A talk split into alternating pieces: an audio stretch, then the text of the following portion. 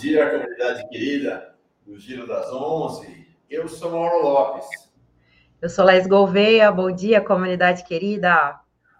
Como diz a Michelle Galvão, bom dia, gente bonita. Tá falando da gente mesmo? Uh, e de toda a comunidade, muito bem chegadas e chegados para esse nosso Giro das Onze. Ontem tirei um dia de folga e sabe que, Laís, eu achei que ia descansar. Tive uma crise no dente, acabei fazendo uma cirurgia, uma raiz que quebrou, passei a noite com dor, ainda estou meio dolorido aqui. Mas sobrevivi, sobrevivi, estou aqui, estamos juntos, juntas, juntos para mais um Giro das Onze, que começa sob o impacto de mais uma bomba, mas dessa vez não é a bomba estourando lá na Ucrânia, não, é a bomba aqui em cima das nossas cabeças, mais uma bomba do governo Bolsonaro ele que veio com aquela conversa fiada de que ia desdolarizar o preço da gasolina, né, que está dolarizado desde o golpe de, de, Temer e depois continuou, a política foi aprofundada por ele. Olha o que ele aprontou. Olha a bomba sobre nossas cabeças. Petrobras acaba de aumentar agora, coisa de duas horas atrás, o preço da gasolina em 18,76%, diesel em 24,5%. 93%. É um, é um negócio sem tamanho, sem tamanho mesmo. A repercussão sobre a inflação deverá ser imediata. Nós estamos falando que o preço médio, médio, de preço médio é, da gasolina vai passar de 3,25 para 3,86 na refinaria, né? Na, para as distribuidoras. É, 3,25 para 3,86 no, o diesel vai de 3,61 para 4,51. É, a expectativa, de fato, de que os preços na ponta dos postos de gasolina possam chegar a valores inacreditáveis, né? a valores inacreditáveis é, ainda essa semana. A nossa, para que vocês tenham uma ideia, o preço na semana passada, o preço médio no Brasil estava R$ 6,57 é, reais por litro. 6,57. Ele vai passar dos R$ reais. Loucura, né? Agora, Mauro, é uma questão que fica, né? Os caminhoneiros fizeram toda aquela movimentação no passado, pararam o Brasil com aquela coragem. Cadê os caminhoneiros agora, né? Que a situação, inclusive, é muito mais grave. Né? Os caminhoneiros estão praticamente pagando para trabalhar e não fazem nada a respeito do preço né, dos combustíveis. É, não, nada, nada, nada, nada, nada. É o seguinte, vocês sabem o que, é isso, né? Vão continuar engordando os acionistas uh, da Petrobras, especialmente acionistas uh, estrangeiros, especialmente os estadunidenses. Realmente, por povo brasileiro, muito sofrimento a expectativa para a economia é terrível. A inflação, custo de vida, muito, muito ruim. Antes de falar dos próximos assuntos, nós vamos conversar sobre isso com os nossos convidados. Uh, ia ter uma convidada, mas ela não pôde vir. Teve um interprevisto lá em Curitiba, a vereadora Carol D'Artora, do PT de Curitiba. Tá? Acabou. Camila, oh, Laís, cinco. Falei de Camila porque ela que fez o giro ontem. É, lá em cinco minutos antes de entrar no ar, ela disse que teve um super imprevisto lá na Câmara e não pôde vir. Gente, TV é assim mesmo. A gente se vira. Vamos lá. Saudando Éder Santos, chega como novo membro. Regiane Flor Machado, nova membro da Pós TV 247. Valmir Bittencourt lança é, o grito que é o grito de todo mundo. Né? Não há guerra, não há guerra. É, bom dia, Mauro querido, Laís, Camila e todos girando. Né? Mas Camila não veio hoje, veio ontem, está de folga. Está cuidando lá do site enquanto a gente se diverte aqui, enquanto a gente trabalha aqui. André Rodrigues chega como novo membro, Ana da Alegria, outra que está aqui todo dia, Thalita Santana, lá de Pernambuco, se eu não estou enganado. É, o pessoal do Ativismo Delicado, bom dia, gente querida da Pós TV 247, comunidade Giro das 11 comunidade Gira das 11. Viva as bancadas pretas, viva Renato e Carol. Renato já está aqui na sala de espera, já vai entrar já. Eu, ó, nem sei dizer a alegria que é receber de novo o Renato aqui. Ele tinha tirado uns dias para descansar, em função do cerco que ele estava sofrendo pelas forças de direita e até ataques que sofria, sofreu por pequenos, mas por segmentos da esquerda também, depois do episódio é, na igreja lá em Curitiba, mas está de volta, firme e forte, vai nos encantar e cantar para nos nossos corações. Roberto Silva, todo dia aqui com a gente, dedos no gostei, likes positivo, é isso aí. Dedos no gostei, dê seu like. Inscreva-se na Pós TV 247 se você não está inscrito, inscrita ainda. Se tiver condição, torne-se membro ou membro da Pós TV 247, assinante, mande seu superchat, mande sua contribuição pelo Pixel. Durante o programa vai passar o tempo todo aqui nesse ticker. Como você pode fazer isso? Tem também na descrição do vídeo, tem na indicação da tela, logo aqui embaixo de mim e da Laís. Aglaé Silva, pois é, nós aqui sonhando com 75% para educação e 25% para saúde. Luciana, ainda bem que você falou. Do mesmo. Eu sempre esqueço de puxar o microfone aqui. Meu Deus do céu. Pronto, está resolvido. Desculpa. Mas estava, mas era o túnel do tempo mesmo. Parecia que estava falando lá do banheiro, né? É, Lúcia Espíndola mandando bom dia dela. A Marlene dizendo: microfone ruim, o seu moro nada, gente. Ó, o microfone é ótimo, ruim é minha cabeça. Que começa o programa e deixa o microfone lá atrás. O microfone é uma maravilha. É isso aí, gente. Muito bem chegados e chegadas para essa nossa é, esse giro desta quinta-feira, 10 de março. Havia uma expectativa, os russos confiavam nessa expectativa. Os analistas internacionais, alguns, não todos, falavam de uma arrancada fulminante na invasão russa na Ucrânia, mas não foi o que aconteceu. É, estamos já no 15 dia da guerra, Laís. 15. Já passamos das duas semanas de guerra, que estava na previsão. Nós vimos aqui vários analistas desfilaram pela Pós-TV 247, logo no início da guerra, dizendo que era coisa para durar alguns poucos dias. Não é. O exército russo está enfrentando uma resistência dos ucranianos muito maior do que havia imaginado. Claro, os ucranianos não têm como se contrapor a um exército do tamanho do exército russo. Não tem mas a resistência é muito maior do que esperada. Há uma unificação na Ucrânia em defesa do país. Os russos esperavam, talvez, que houvesse uma reação contra o presidente ucraniano Zelensky, que ele fosse derrubado. Não é o que aconteceu. É, as baixas russas, publicamos um artigo agora, dois dias atrás, nos primeiros dias da guerra, é, são as piores baixas desde a Segunda Guerra Mundial. Então, a própria eficiência do exército russo está colocada em questão. Então, nós estamos aí. Né? Putin meteu-se num atoleiro e meteu a, a, a, todo o planeta num atoleiro. Qual é a possibilidade de saída? Negociação? Paz. Hoje houve na, na Turquia, no sul da Turquia, a primeira negociação efetiva entre os dois chanceleres, o chanceler russo, Sergei Lavrov, e o chanceler turco, Dmitry Kuleba. Eu vou mostrar aqui a imagem da mesa de negociações lá na Turquia. Ah, olha aqui, uma imagem forte, é uma imagem muito forte desse dia de hoje. Está aqui. Bem, eu falo, está aqui e não vem, né, Laís? Pelo amor de Deus. Está aqui a imagem, então, da rodada de negociações lá na Turquia. Ah, foi uma negociação até que relativamente longa, durou uma hora e meia de conversa. Do lado direito do vídeo, o Kuleba, do lado esquerdo, o Lavrov, no centro, o ministro das Relações Exteriores da Turquia. Ela aconteceu na cidade de Antalya, ou Antalya, no sul da, da Ucrânia.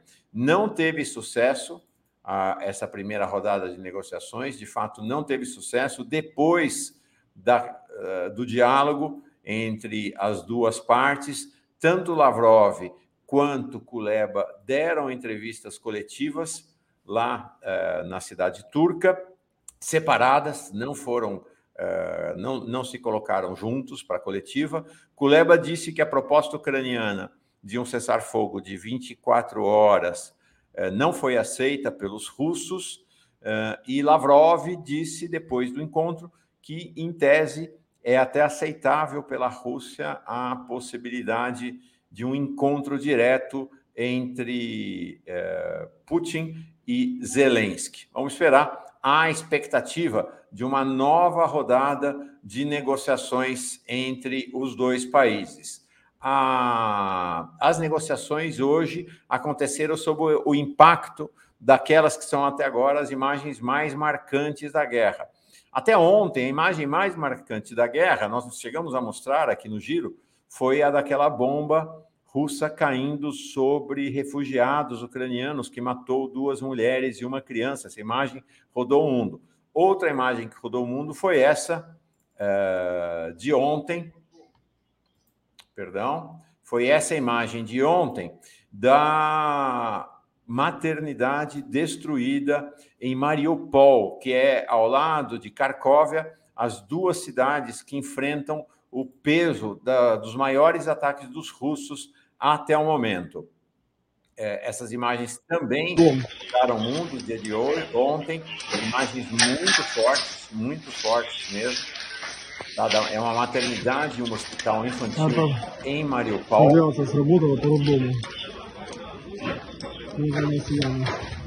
E há essas imagens.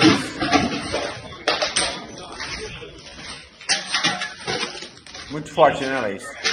Muito forte, muito forte.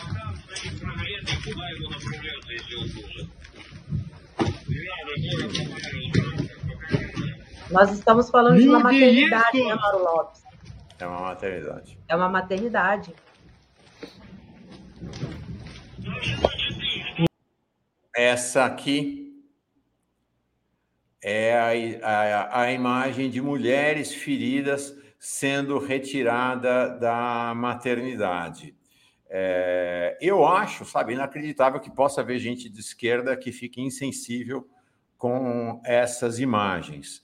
Uh, a acusação do ataque russo foi feita pelo prefeito de Mariupol. O prefeito de Mariupol tem sido uma fonte crível, diferentemente do Zelensky, o prefeito de Mariupol tem sido, tem sido uma fonte crível nesses, eh, nesses 15 dias de guerra. Ele ontem disse que não havia mortos, mas hoje ele disse que foram três mortos, entre eles uma criança. É... Os russos têm, tiveram reações diferentes em relação a esse ataque, Laís e comunidade. Ontem eles começaram negando, disseram que não havia que não havia sido um ataque russo, mas não forneceram outra explicação. Os russos têm dito que são ataques de nacionalistas ucranianos, mas não apresentaram qualquer evidência disso. Ah... Depois, hoje, houve duas versões diferentes também dos russos uma versão do Kremlin dizendo que não sabe o que aconteceu e que está é, buscando informações com o exército russo, e outra de Lavrov, que disse que a maternidade teria sido transformada num bunker de nacionalistas ou nazistas uh, ucranianos. Como dá para ver, essas fotos são de grávidas e não de soldados sendo retirados. Não há nenhuma Aqui o Rogério Gonçalves pergunta: os ucranianos apresentaram suas evidências, estão aí as fotos, né? A, a hipótese eh, seria o quê? Que elas são atrizes e que se disfarçaram, são todos atores aí, se disfarçaram, né? Realmente é, é inacreditável. Uh, então, os russos hoje estão com essas duas versões, a versão do Lavrov, a versão do Kremlin. O Lavrov não apresentou qualquer evidência e nem há imagens, né? nem qualquer evidência de que de fato havia soldados ucranianos lá. Vamos ver, esse, esse assunto vai continuar. Agora, é, digo, se não houver o cessar-fogo, se não houver a paz, isto que a gente está vendo em Mariupol é apenas um aperitivo diante do que acontecerá em Kiev, é, se a Rússia de fato uh, invadir, to, quiser tomar a cidade, é a capital da Ucrânia. Então, muito marcante, né, Laís? Muito marcante. Com certeza. E é claro que existe uma disputa de, de narrativa do porquê deste conflito, né? Da OTAN, da participação da OTAN na Europa, do crescimento da OTAN, da questão da Rússia ser legítima em falar que, te, que teme esse avanço da OTAN, mas a questão é que as pessoas estão morrendo, civis estão morrendo, crianças estão morrendo. E você falou muito bem, Mauro, não temos como, não tem como nós olharmos para tudo isso e falar, não, não é nada. Né? Pessoas morrem todos os dias, não. Né? Existe uma sensibilidade, porque sim, os civis estão morrendo, e isso é muito grave. Gravíssimo, gravíssimo, gravíssimo. É... A guerra. É a guerra.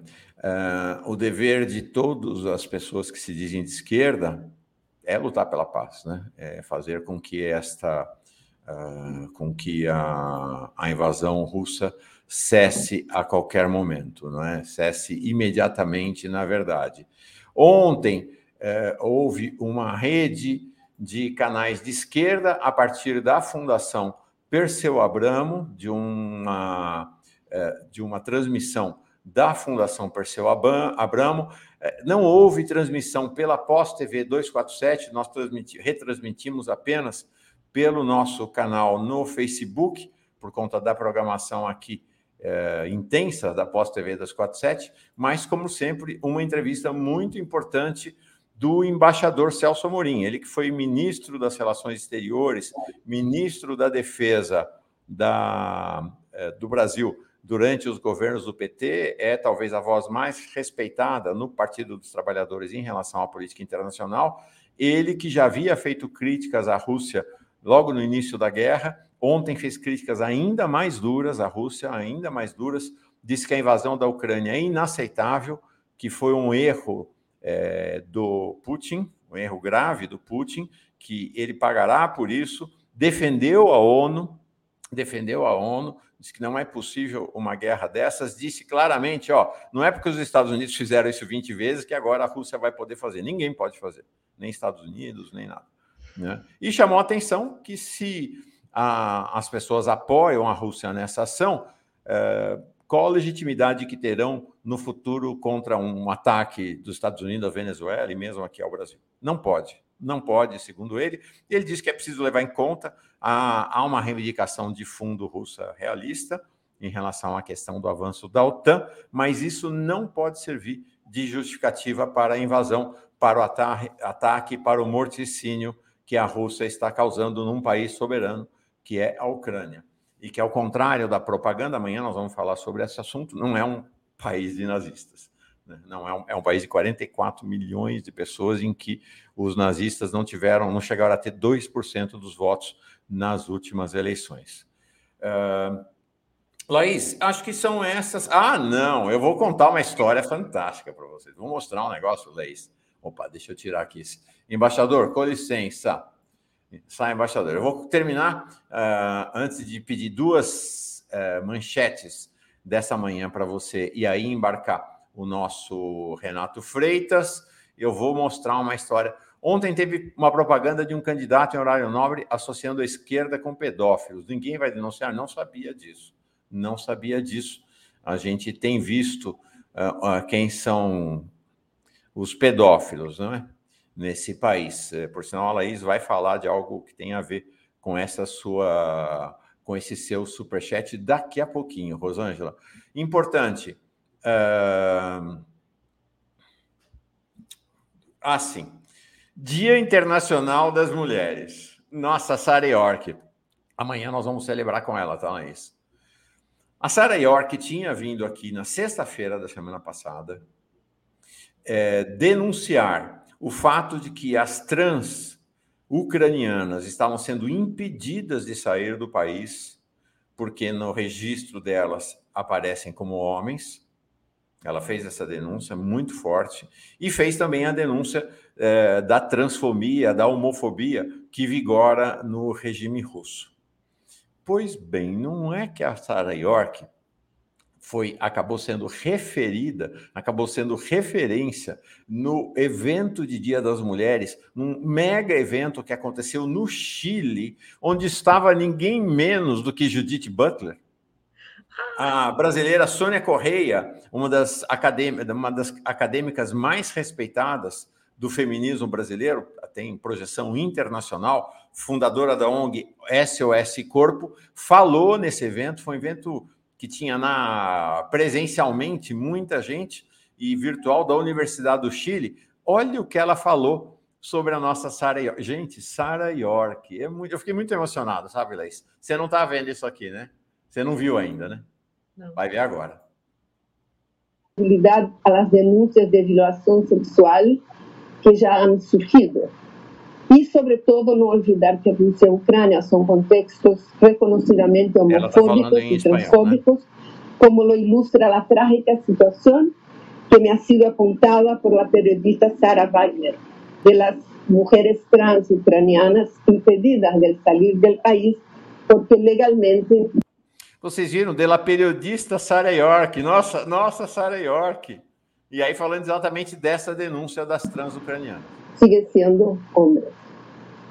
E desde a perspectiva de nossa conversação de hoje, não podemos, sobretudo, olvidar que Putin, seu mentor Alexander Dugin, seu associado religioso, o patriarca ortodoxo de Moscou, são ideólogos antigênero de portada.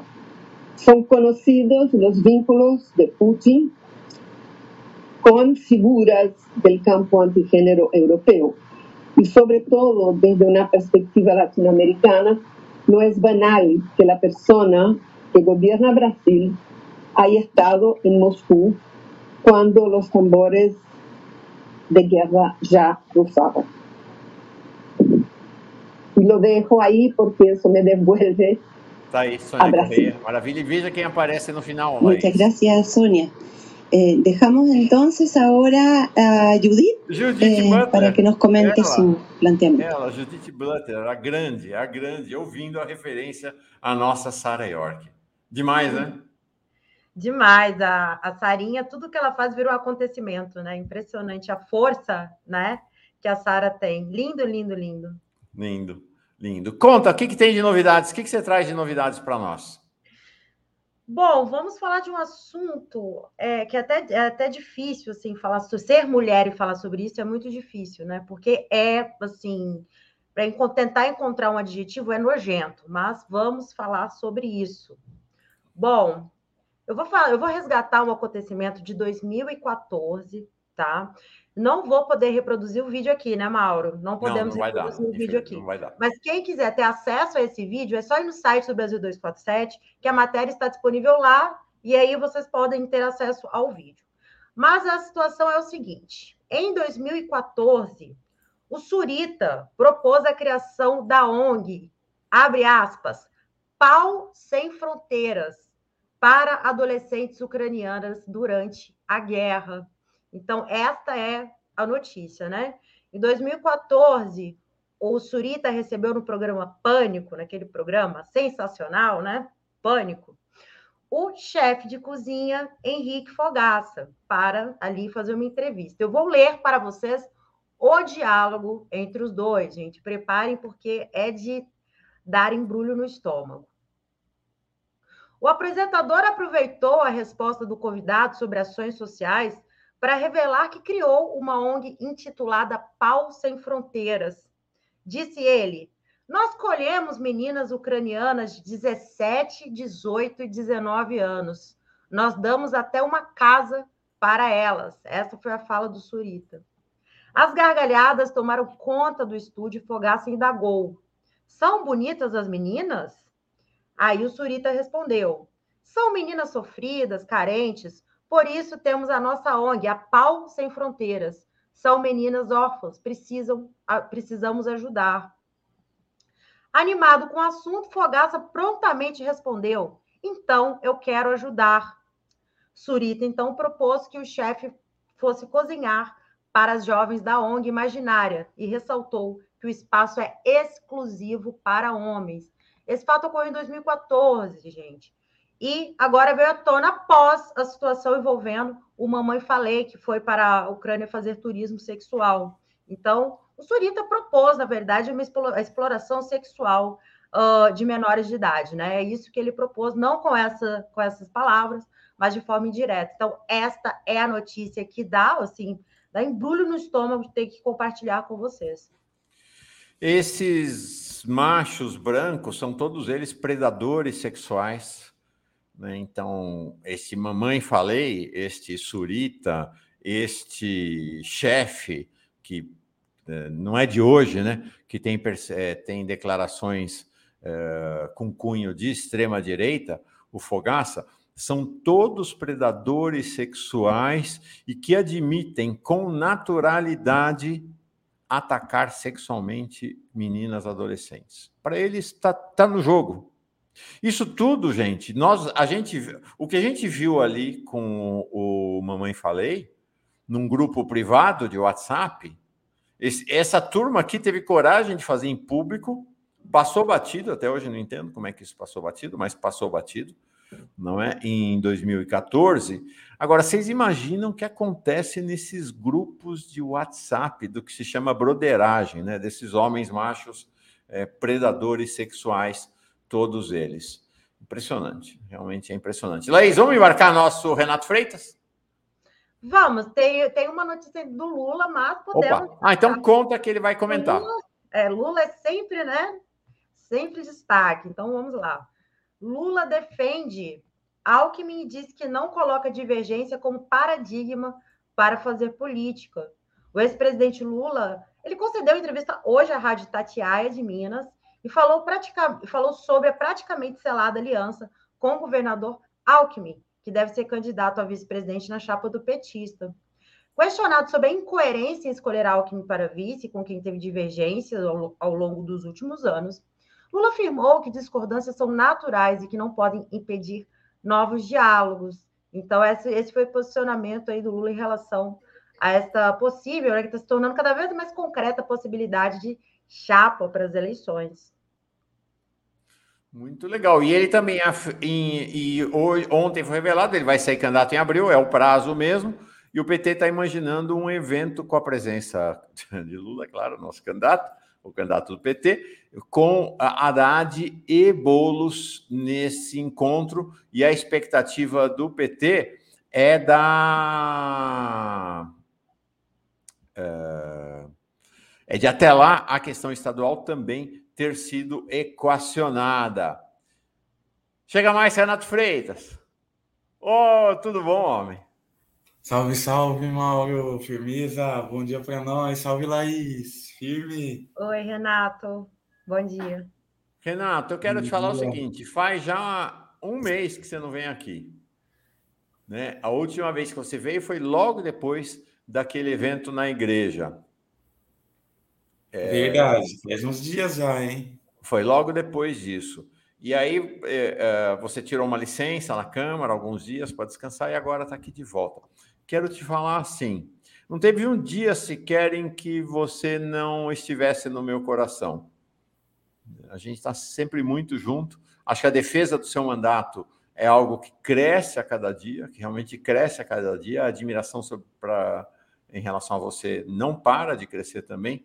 Então, quero te dizer, em meu nome, aí a Laís disse também em nome dela e de toda a comunidade, você é muito bem chegado aqui. É um orgulho que você seja comentarista aqui e vereador do Brasil.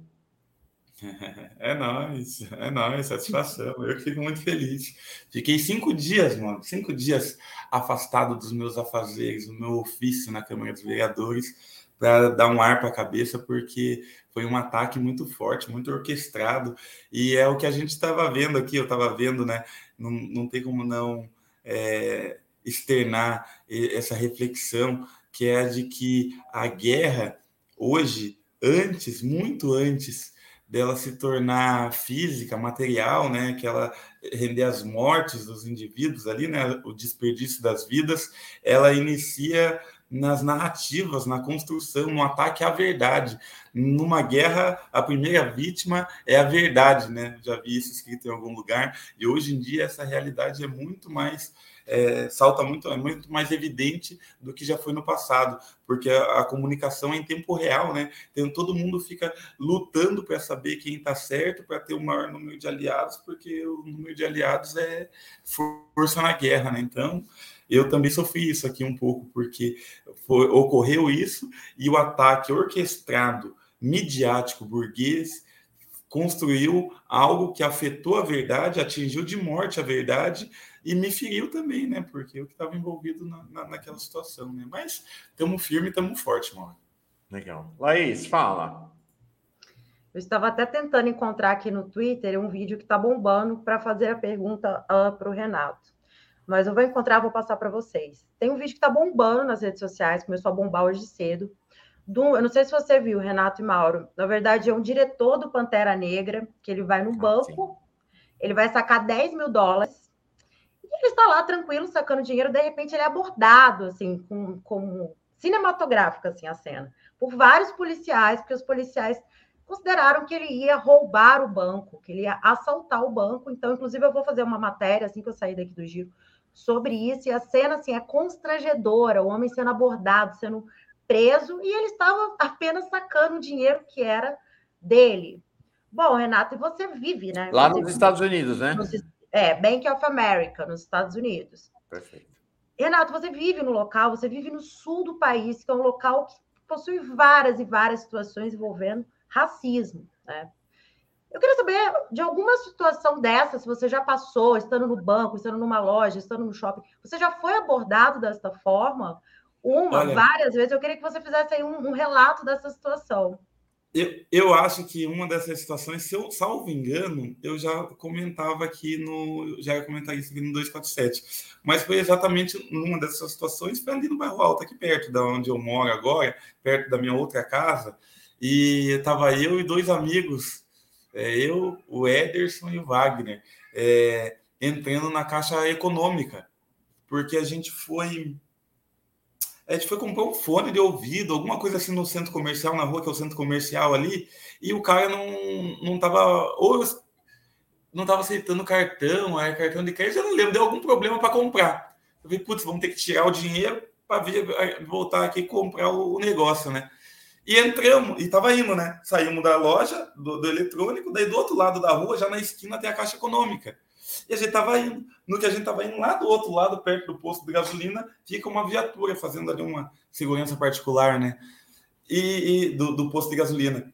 E essa viatura ficou olhando a gente. Nossa, ficou olhando lá do outro lado. A gente tá ligado, né? Infelizmente, quem é negro no Brasil, jovem negro no Brasil, tá ligado. Olhou para os caras, os caras olhou daquele jeito. Só que mesmo assim a gente continuou andando. E entramos na, no, na, na Caixa Econômica começamos ali sacar, saquei dinheiro, tudo sem problemas. Só que no que eu saquei o dinheiro ali, eu já vi pelo próprio reflexo do caixa que tava vendo os policiais meio que correndo do lado de fora. Eu falei pros piados, eu falei, ih, mano, moio, os caras vão vir.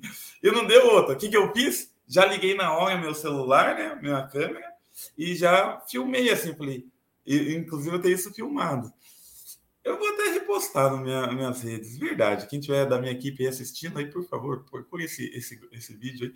E daí eu já falei para você, ah, mano, eu, daí o outro já deu risada, falei, ixi, pior que é os caras mesmo. Daí a gente saiu da, da, da, da agência, daí já aqui, mão na cabeça, mão na cabeça, desliga, já parei de, de, de filmar, né? Daí eles enquadraram, perguntaram o que, que a gente estava fazendo ali, né? Revistaram viram se a gente tinha alguma coisa escondida no tênis, perguntaram se eu tinha é, conta na caixa, perguntaram uma série de coisas ali, e daí o centro comercial lotado, horário das seis horas da tarde ali, né? O comércio ainda estava aberto, né? Loja, então cinco e pouco, seis horas. Então foi algo muito constrangedor. Mas essa foi uma das vezes, né? Eu já já vivi outras e também vi outras. Um amigo nosso, o, o, o é que ele tem um apelido, né? Três queixos. Esqueci o nome dele. Mas é um parceiro nosso das antigas. E ele tem uma mandíbula zona, assim, sabe? E daí o, o, oh, ele tava lá na rua 15, coitado do bicho negão, retinto, assim, sabe? E entrou no, no, no, banco, a gente tava na rua 15 ali, ele entrou no banco para resolver o um negócio dele. Pô, ele entrou, um P2 que tava na rua, talvez estava até seguindo ele já, né? Um, um policial a paisana. Pô, o cara entrou, armado dentro do banco e enquadrou ele dentro do banco, só que não apontou assim. Só, uh -huh, só tirou a arma e falou: ó, cara, aqui não. Não sei o que, o que está acontecendo, tal. E enquadrou ele, ele teve que começar a se explicar pro cara. Ele dentro, assim, não, não, tô aqui, tal, tal, tal. Daí o cara foi com ele no caixa, ele fez o que tinha que fazer, o cara escoltou ele para sair do banco. Então são coisas assim, ó. É, ah, são várias, né? Várias, mas são coisas é, entristecedoras. Você tem ideia você... de quantos, quantas vezes você foi abordado pela polícia ao longo da sua vida, Renato? Ah, não tem como saber, né? Não tem. Né? É, é, mais fácil você falar no ano, assim, no mês, sei lá, né? Eu vou te falar, depois que eu virei uma figura pública de fato e teve essas últimas prisões, né, enquanto vereador ainda, reduziu. Porque o que eu percebo é uma mudança de estratégia da, das forças policiais aí de investigação de alguma forma, né? Eles não querem mais dar um bote errado como eles deram muitos em relação à minha pessoa. E isso daí de alguma forma enfraqueceu eles, porque mostrou a discriminação, o preconceito, a violência e também me fortaleceu eu tive condições de trazer testemunhas, normalmente filmagens que demonstravam a ação equívoca e preconceituosa deles. Agora o que eles querem é, de algum modo, ou invadir a, minha casa, ou procurar algum fio, alguma ponta, mas isso eles não vão achar nunca. Então a gente dorme tranquilo. Roberto Silva aqui pergunta se esse episódio do banco aconteceu quando você já era vereador ou antes. Não, porque eu morava ali naquela casa, né? E uma das primeiras coisas que eu fiz depois de virar vereador foi vir para uma casa da hora, com espaço, com um lugar que eu possa. Ali era foda, era...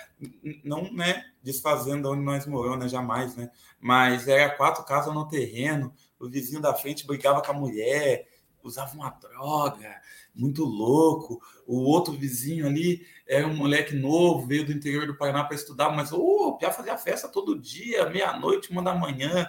Daí a, outra vizinhança ali, que era um pessoal mais evangélico, tal, mas já se incomodava com o pessoal de lá, o cachorro já latia, a nossa casa era a última do terreno. Meu Deus do céu! E daí eu vim para cá. Eu vim para cá. Então, se eu estava lá, ainda não tinha sido ali. Que bom. Uh, que bom. É isso o que você relata é: se acontece tudo o que acontece com você, você sendo vereador, para quem é branco de classe média, como eu e a Laís, é uma boa indicação do que acontece na, nas periferias, né? O que acontece nas periferias. Tem dois superchats aqui muito afetivos na tua relação. O Caio Batista da Silva, em relação a você, desculpa, Renato. Oi, Renato, eu promovi o abaixo assinado em defesa do seu mandato. Povo, por isso é preciso saber construir alianças. E tem outro comentário aqui endereçado a você da ah, tá ela aqui, da Rita. Rita Celeste Cunha. Parabéns, Renato, pelo seu trabalho. A luta é grande, mas você é um grande vencedor. Sinta-se abraçado. Ela fala lá desde Manaus. Nós vamos falar com o Renato daqui a um minuto e meio sobre a questão do mandato dele, a tentativa de cassação do mandato dele pelos racistas lá de Curitiba, pelos racistas e fundamentalistas de Curitiba. Mas antes disso, eu vou mostrar para vocês. Vocês viram, o Renato acabou de contar do que aconteceu com ele numa agência bancária em Curitiba. Agora eu vou mostrar, a Laís me mandou, é, o que aconteceu com o Ray, desculpa, Ray Kugler, que é, é o diretor do Pantera Negra lá nos Estados Unidos. Não sei aqui em qual cidade, não está dito no Twitter, mas foi num, como a Laís disse, num Bank of America. É, bofa, como o pessoal diz. Está aqui, a imagem é impressionante realmente, Laís. Está aí, vou rodar.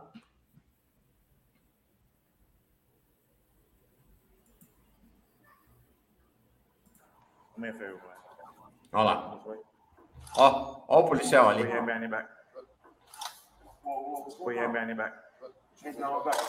Epa, pera. O outro dizendo para ele botar as mãos para trás. Gente, é incrível. Vou voltar. Não, é muito impressionante. Ó.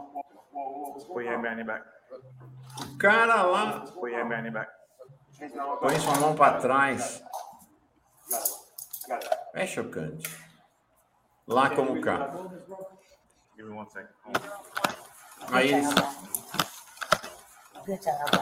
E aí sua mulher ainda fala: bom trabalho, oficial. Bom trabalho. Incrível. It's a problem. I need, I need everybody's name. Right now, you I need everybody's name. You know what I'm saying? I need to find out who made that call in there. Okay. You know it I came mean? from the back. Yeah. Came from the back. That's fine. That's yeah. fine. You have all right to do so. E aí ele falando, explicando o que aconteceu. É realmente impressionante que os policiais lá, e os policiais ainda. Meu. Deus do céu.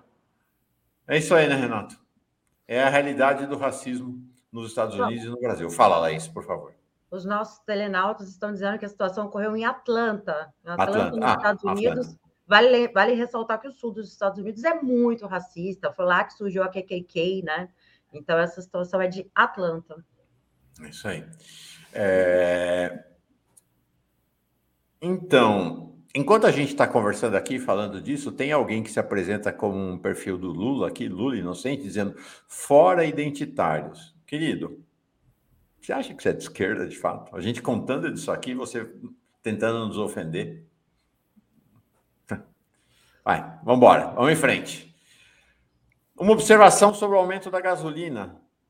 As estimativas que estão sendo feitas nesse instante é de que a gasolina pode chegar a 8, isso em alguns lugares do país, superar 10 reais um litro de gasolina. Um litro de gasolina. Vamos falar sobre isso daqui a pouco. Mas antes, Renato, conta para nós como é que está essa tentativa de caçar seu mandato e como está a defesa do seu mandato. Mano, olha que loucura, Mauro. Terça agora tem reunião, teve reunião da CCJ. Eu sou da CCJ. Nem por nada, nem por mais, nem por menos. Mas algum conhecimento eu tenho. Para quem não sabe, eu sou formado em Direito, sou mestre em Direito também pela FPR, pela Federal do Paraná aqui.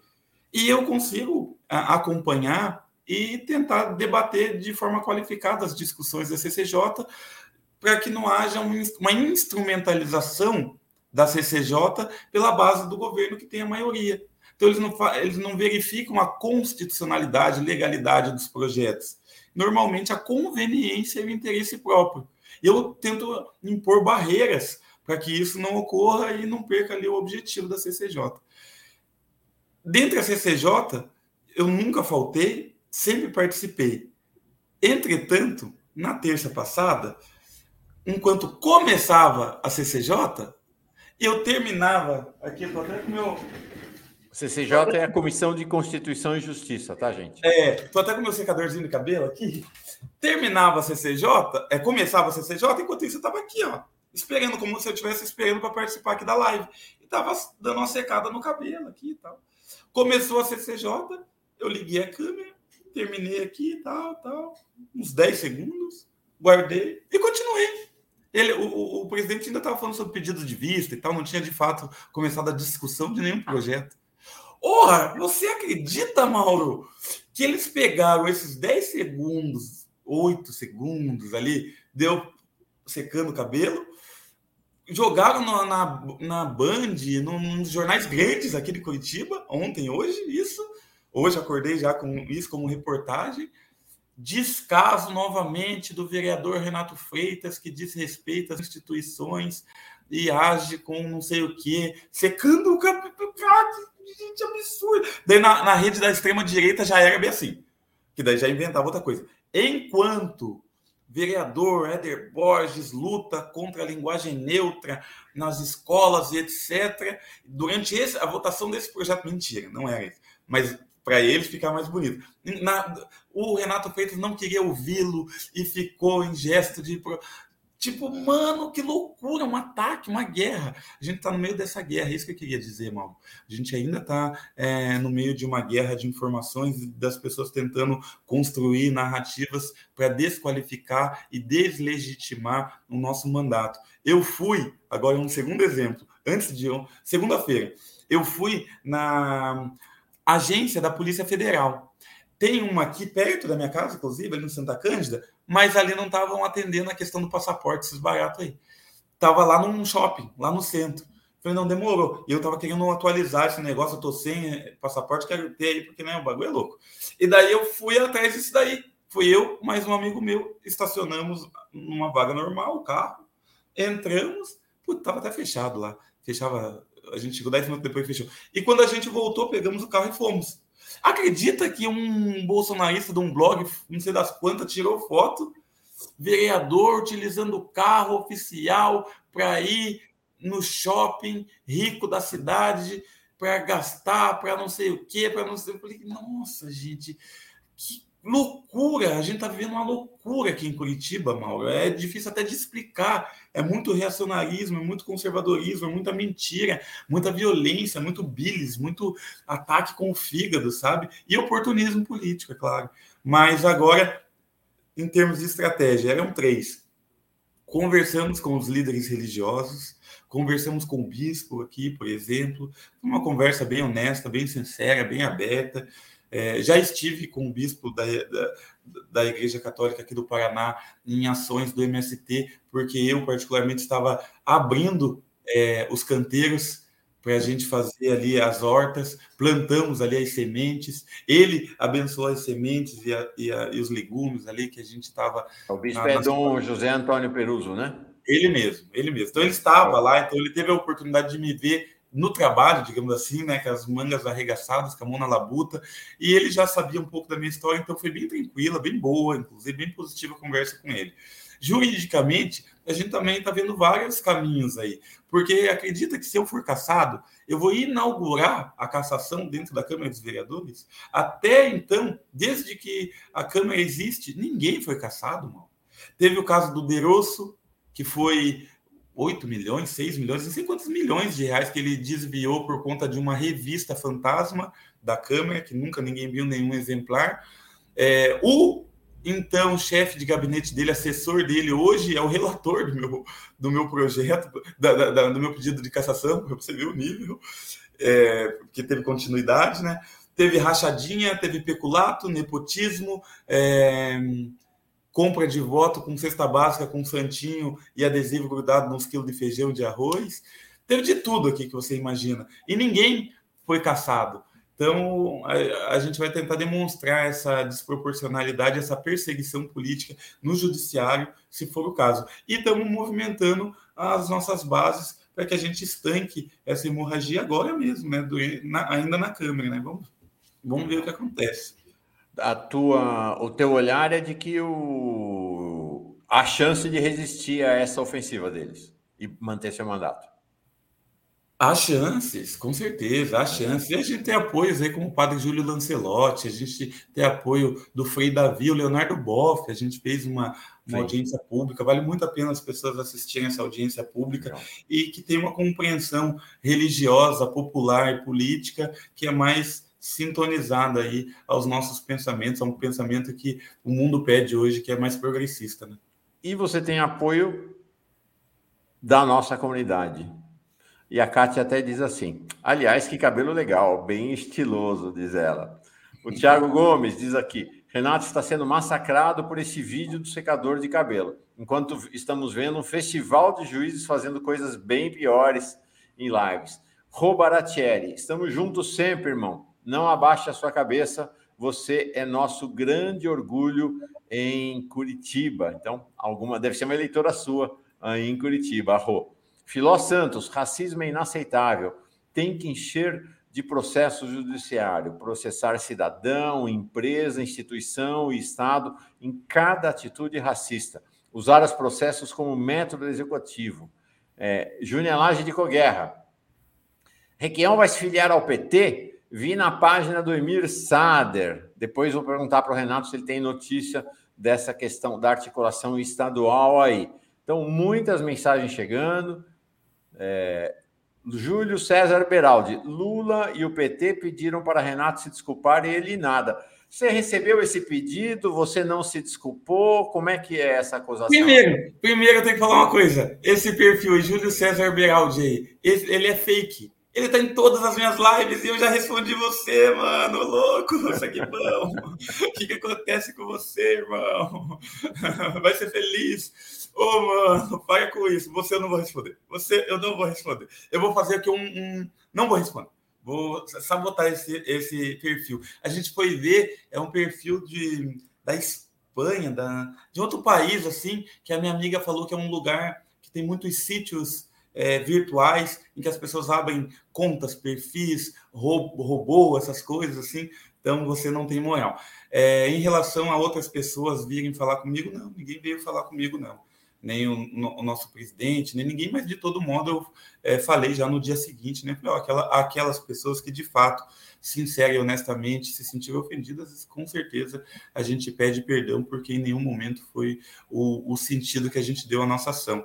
Mas é, a gente pede, além de perdão, a gente também pede um pouquinho de compreensão, porque eu tenho certeza que fosse uma igreja de um simbolismo ucraniano, por exemplo, e o padre tivesse um valor para as vidas ucranianas por decorrência de mazelas de escravidão, de violência, de tortura e de genocídio, e que por isso essa igreja tivesse uma representação tão forte, e que lá dentro de uma igreja ucraniana, com simbolismos e cores da Ucrânia, tivesse um padre negro dirigindo a missa, e 16 fiéis também negros assistindo a missa, e lá fora da igreja tivesse pessoas ucranianas, as centenas, levantando faixas, bandeiras e cartazes e dizendo: olha para nós, a nossa vida tem valor. E o padre, ao fim da missa, o padre negro, fosse à frente dessa igreja e dissesse: vamos fazer em outro lugar. O que vocês estão fazendo? O que vocês estão fazendo aqui? Por que não há? Por que não há? Aqui vocês só estão incomodando. Eu tenho certeza que todos os ucranianos daquela praça se sentiriam profundamente magoados, ofendidos e que iam com certeza querer ocupar o espaço que é deles por direito sagrado e que contariam, né, se não por ofício, ao menos, né, se não por vocação, ao menos por ofício, com a empatia desse padre. Então, a situação inversa seria surreal para qualquer povo branco, italiano, alemão, ucraniano, qualquer um mas infelizmente para nós ela é naturalizada, porque nós estamos fora de todos os espaços, inclusive os que a gente construiu com as próprias mãos, e por isso a gente causa tanto espanto. Uh, o Eduardo Menezes diz assim: Renato, quantos votos você tirou do Lula com o seu ato? E Júlio César Beraldi está insistindo aqui, dizendo que ele é membro do 247, que ele não é perfil fake e pede é, retaliação da ofensa. Retaliação acho que seria reparação da ofensa. Tá aí, ele está dizendo que ele existe mesmo e que é membro da Parabéns. TV 247. Parabéns, Júlio. Isso aí. Vamos lá. Neste momento, neste exato instante, sabe o que está rolando? Um encontro de Lula com as mulheres. Nesse exato instante, nós estamos acompanhando é, essa, esse encontro e olha, olha como a gente. Esse giro, esse giro das 11 é muito chique, gente. Olha quem estava lá. olha quem estava, não. Quem está lá. Acabou de acontecer lá no encontro de Lula com as mulheres. Vou botar aqui para rolar. Olha quem está lá. A nossa, nossa super. Deixa eu botar aqui para rodar. olha aqui, deixa eu aumentar a tela. Deixa eu, deixa eu rodar. Ieda Leal. Convite para que você possa participar do Congresso Nacional do Movimento Negro Unificado. Com 44 anos de luta e nós queremos você lá nossa Ieda Leal, comentarista, coordenadora nacional do Movimento Negro, Negro Unificado. É Sara York, lá no Chile, com Judith Butler. É Ieda Leal com Luiz Inácio Lula da Silva. Para nós é uma grande honra, grande alegria de ter a Ieda, que estava aqui ontem, no Giro das Onze. Estava aqui no Giro ontem, é, com a Camila. Ela está lá hoje lá com o Lula. E aí, Maravilha. aqui dentro... Aí, estou pulando ao vivo, tá? Então, Aí prossegue, ali é, é, a. Acho que é a Janaína, não, é a.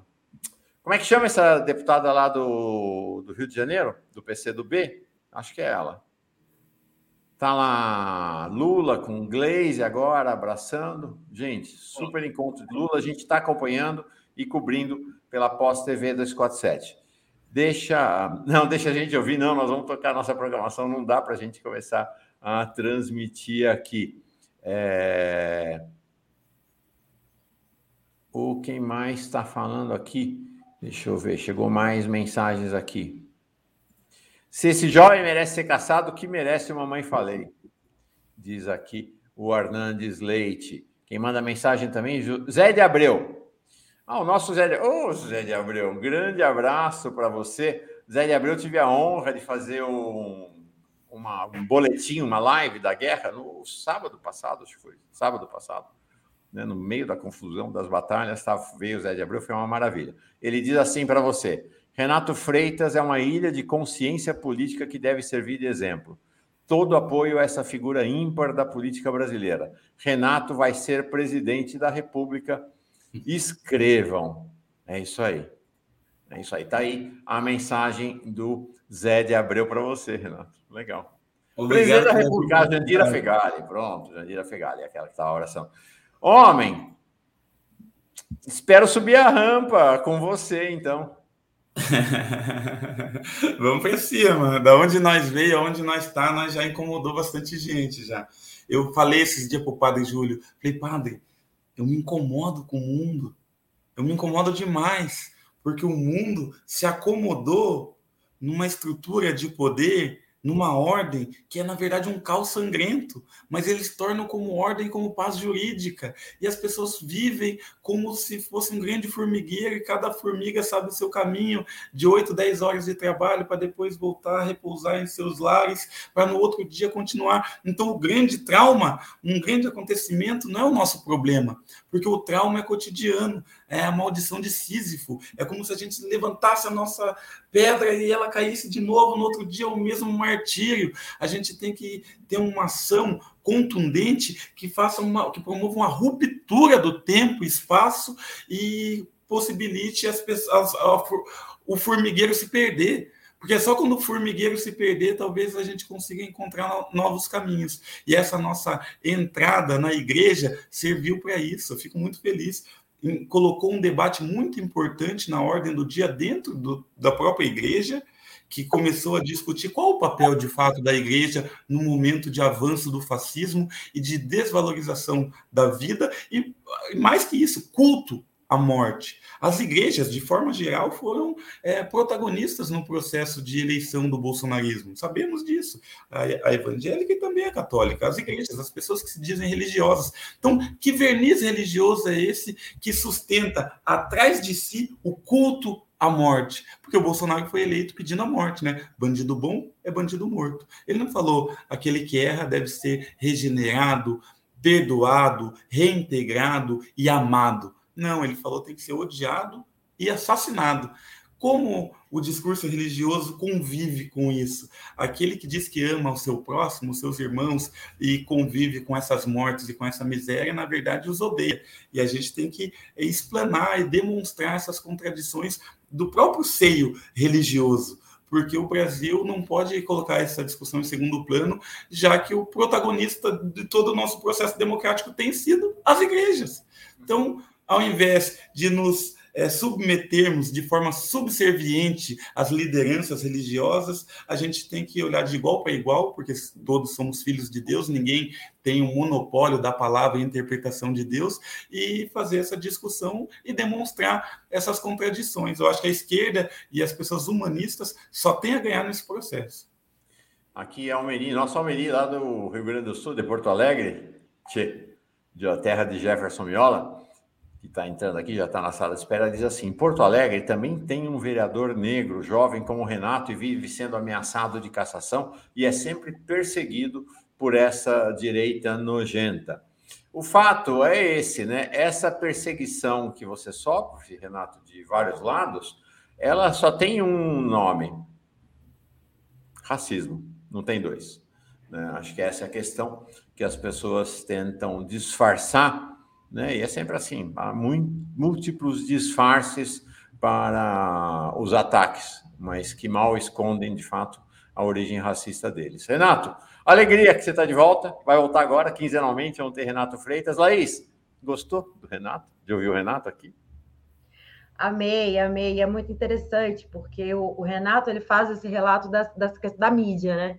A mídia pegou essa questão do cabelo dele para Cristo né, fez todo esse carnaval, e quando o Arthur Duval foi abusar de uma menina em 2016, o Mamãe Falei, não, não vemos esse destaque da mídia, né? Inclusive poucas, né? Agora veio à tona, mas a mídia do Paraná não deu esse destaque, Estamos falando de um homem que abusou de uma menina de 16 anos de idade. Então, realmente, o tratamento é muito distinto quanto é um homem branco e quando é um homem negro.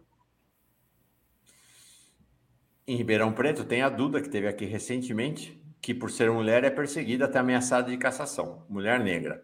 Ah, Maria Tinda, vamos encerrar com ela. É impossível não se apaixonar por Renato Freitas, concordo em gênero, número, grau e cor com ela. Valeu, Renato. Obrigado. Laís, vou seguir agora com o Mário Vitor e com o Jefferson Miola aqui. Um beijão para vocês dois. Valeu, Mário. Valeu, Laís. Tchau. Tamo junto. Beijo, beijo, Tchau, beijo. Renato. Até. Até. Vamos em frente. Deixa eu ver quem mais. Ah, tá aqui, tem mais um. O Taverna do Macaco Caolho. Adorei. Aqui em Floripa, tentaram repudiar o Renato, mas a vereadora Carla Aires, de vez em quando está aqui com a gente também, quero ver se ela volta logo, defendeu contra o racismo. É isso aí. É... Miola e Mário Vitor. Eu quero saber é se eles já encheram o tanque de combustível dos carros deles, nem sei se eles têm carro. O, o Mário acho que tem, o Miola nem sei se tem. Com a gasolina acima de oito reais, gente, que cacetada. Mário Miola, tudo bem? Oi, Mauro, boa tarde, tudo bem? Pessoal todo, Miola, prazer também falar com você. E aí, Miola, tudo bem? Salve, salve, bom dia para vocês, um abraço grande, Mário, a ti e a toda a comunidade. Muito bem chegados. Nós vamos juntos até uma hora da tarde, a uma hora em ponto.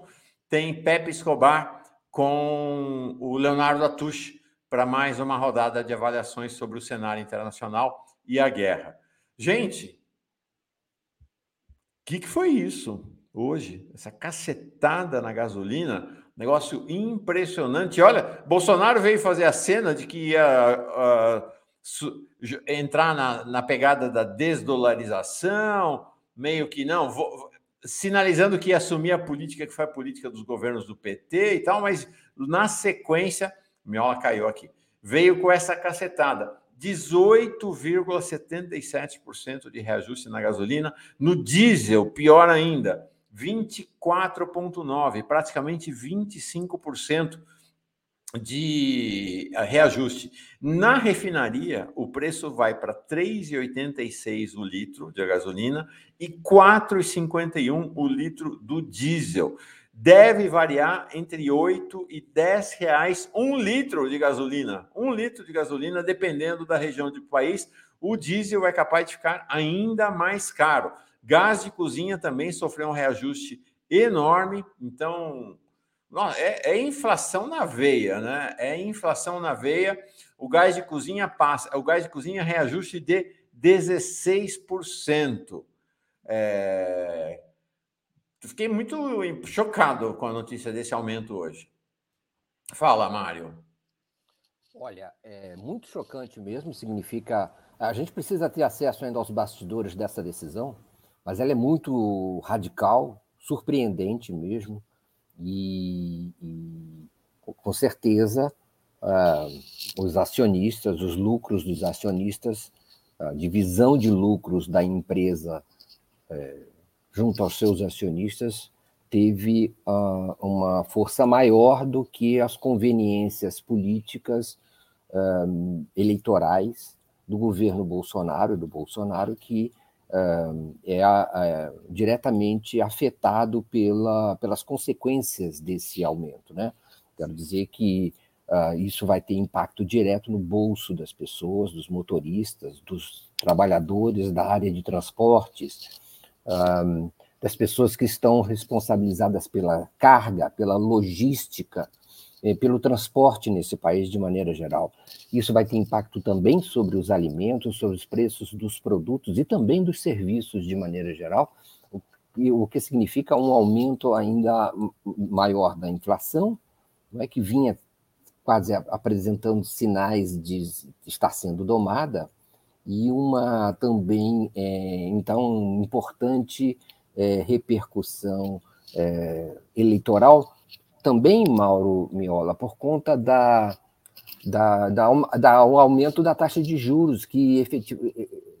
que, consequentemente, será adotado ainda de maneira mais radical do que vem sendo uh, tomado, no sentido de domar, de tentar domar, controlar o crescimento da, da, da, da taxa de inflação.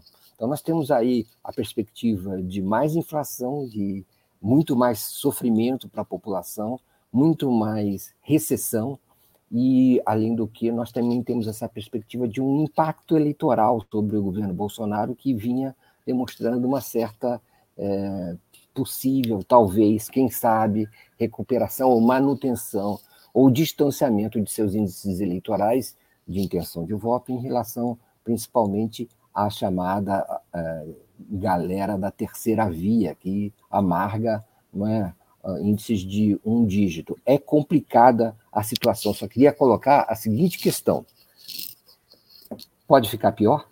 Pode. Pode vir mais aumentos? Pode. Sobre a gasolina e sobre o diesel? Pode. Isso talvez seja só o início. E é um, um remédio amargo que o mundo inteiro está, está, está é, auferindo, inclusive a Europa, inclusive os Estados Unidos, por conta desse cancelamento é, insano da Rússia. O... Nunca vi cancelar um país. É a primeira vez que eu vejo um país inteiro ser cancelado. E com um tiro no próprio pé de todo mundo que está cancelando, porque o impacto é imediato sobre os preços na Europa, nos Estados Unidos e no mundo inteiro. E também sobre o fornecimento de energia, especialmente para a Alemanha, a França e outros países da Europa. Então, é a primeira vez em que sanções são, têm repercussão imediata sanções para um outro país têm repercussão imediata na própria Europa. E isso é uma grande novidade nesse momento. Temos visões diferentes sobre isso, mas vamos deixar para falar disso mais tarde. Vamos falar um pouco mais de Brasil.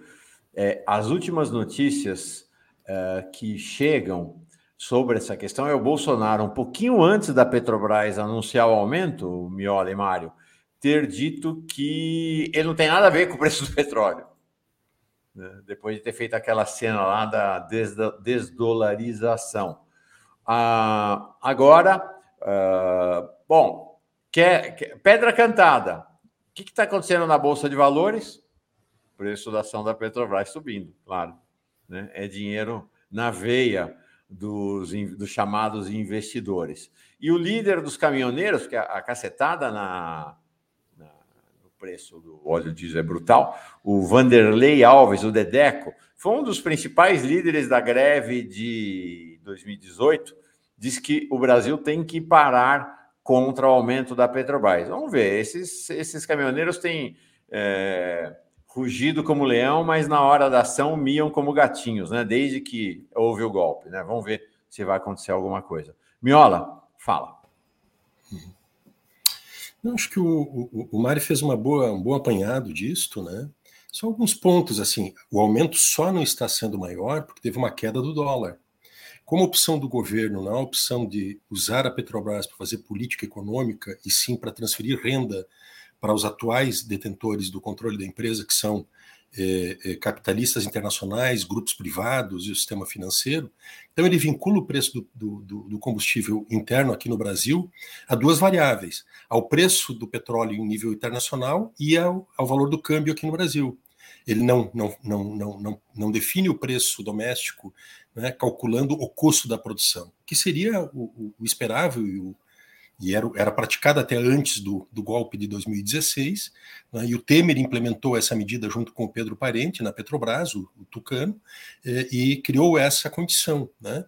E, de fato, eu acho que nós estamos ainda eh, eh, muito longe de saber quais são, até onde vai parar isto. Né? Tem uma situação que é esta de uma guerra que se dá em que a Europa, a OTAN, Estados Unidos dão um tiro no próprio pé, produzem inflação mundial, né? Isso é um, é um efeito esperável, já se sabia disso. O nível de dependência energética que tem a Alemanha, por exemplo, da Rússia, que é do gás, né, é extremamente elevado. Então, isso vai pressionar os preços dessas commodities, eh, commodities internacionalmente.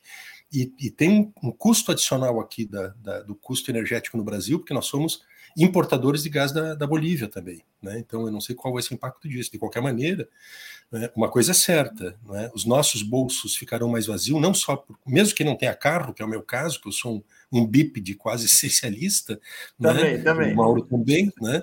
mas de qualquer maneira o nosso bolso vai, vai se esvaziar porque claro. as consequências dessa inflação ela se derramam em toda a economia, né? seja por frete, transporte, né? os custos do transporte urbano, do transporte de fretes, né? o custo de produção, eh, isso tem um, uma escalada agora incontrolável dos preços e vai colocar o, o, o, o governo né? numa condição eh, crítica em pleno processo eleitoral mesmo que o Bolsonaro, com esse seu pensamento mágico, diz, diga que não tem nada a ver com o preço do petróleo, é, é, explica para a dona Maria e para o seu José né, que no governo dele a gasolina vai estar custando 10 reais o litro, né, ou que ele, não, ele vai pagar o preço da alface que vai ser, trans, vai, ser, vai ser transportada da lavoura até a cidade com 40% a mais porque aumentou o preço do combustível. Então não, não tem explicação para dona Maria em casa, para o seu José, a, a, o, o Bolsonaro vai ter que prestar contas. E vai ser difícil né, ele conseguir ser convincente, lavando as mãos, como ele faz, né, de maneira delinquente até, né, diante da situação. Então, isso que a gente tinha observado, que era um, uma eventual né, preservação da capacidade eleitoral do Bolsonaro, né, no último período, por conta do auxílio, etc., nesse patamar que ele já estava, eu acho que a tendência é, inclusive, isto é, atingir algum, de alguma maneira né, as, as intenções de voto nele, a popularidade dele, é, porque a inflação é, ela é um fator, né, inegavelmente, de, de, um enorme peso, né? Na, na, nas opções das pessoas, é uma das principais preocupações, inclusive, ao lado da pandemia e da saúde, a economia, desemprego, a carestia, né, são os principais pontos que preocupam né, a população brasileira, segundo dizem as pesquisas de intenção de votos. Há uma questão. É, é claro que esse reajuste de hoje ele está impactado pela guerra. O preço do barril do petróleo chegou a 115 dólares hoje na Europa. Mas é importante também ter em mente que não havia aumento desde 11 de janeiro. Então, me parece que em parte há o impacto da guerra, em parte, mas em parte há também o aproveitamento oportunista dessa quadrilha Bolsonaro, presidente da Petrobras e seus acionistas, para se aproveitar disso para botar esse reajuste em cima da mesa. Mesmo porque é isso, se de fato fosse aplicada a desdolarização do preço do petróleo, é evidente que não precisaria aplicar esse reajuste. Então, dizer assim, é, em parte é guerra, em parte é essa lógica de que aos acionistas tudo, ao país a inflação. Né? Essa é uma questão, é claro que sem deixar de levar em conta a questão inter, é, da elevação do preço mundial do petróleo. É, mas a Petrobras já vai ganhar muito dinheiro, é, menos que ganhava no passado, né? porque eles entregaram a boa parte da Petrobras. Vai ganhar muito dinheiro com a exportação. Não precisaria ganhar esse dinheiro aqui né, com o povo brasileiro. Em relação a essa questão da Europa, Mário e Miola, eu acho um aspecto interessante assim. Eu, sinceramente, tenho dificuldades com essa ideia, que não é o seu caso, Mário, mas que alguns economistas de esquerda vêm anunciando de o apocalipse sobre a Europa e, ao mesmo tempo, como se a Rússia fosse praticamente não sofrer nenhum efeito, fosse efeitos menores.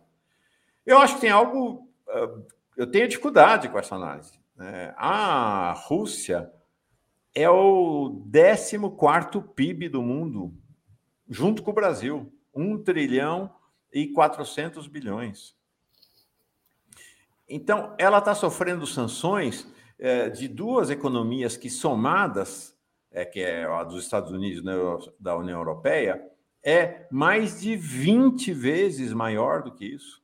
Se você somar as duas, e aí depois não estou botando nem Canadá, nem Austrália, nem outros países que estão participando das sanções. Nós vamos para um PIB de 40 trilhões. A Rússia é um país que hoje é diferente da China. A China é, um, é, outra história. A economia chinesa é uma economia de alta tecnologia, de centros acadêmicos de excelência, padrões culturais cada vez mais elevados. A Rússia é um país que vive do extrativismo, do petróleo, do gás e da agricultura. Um país atrasado desse ponto de vista.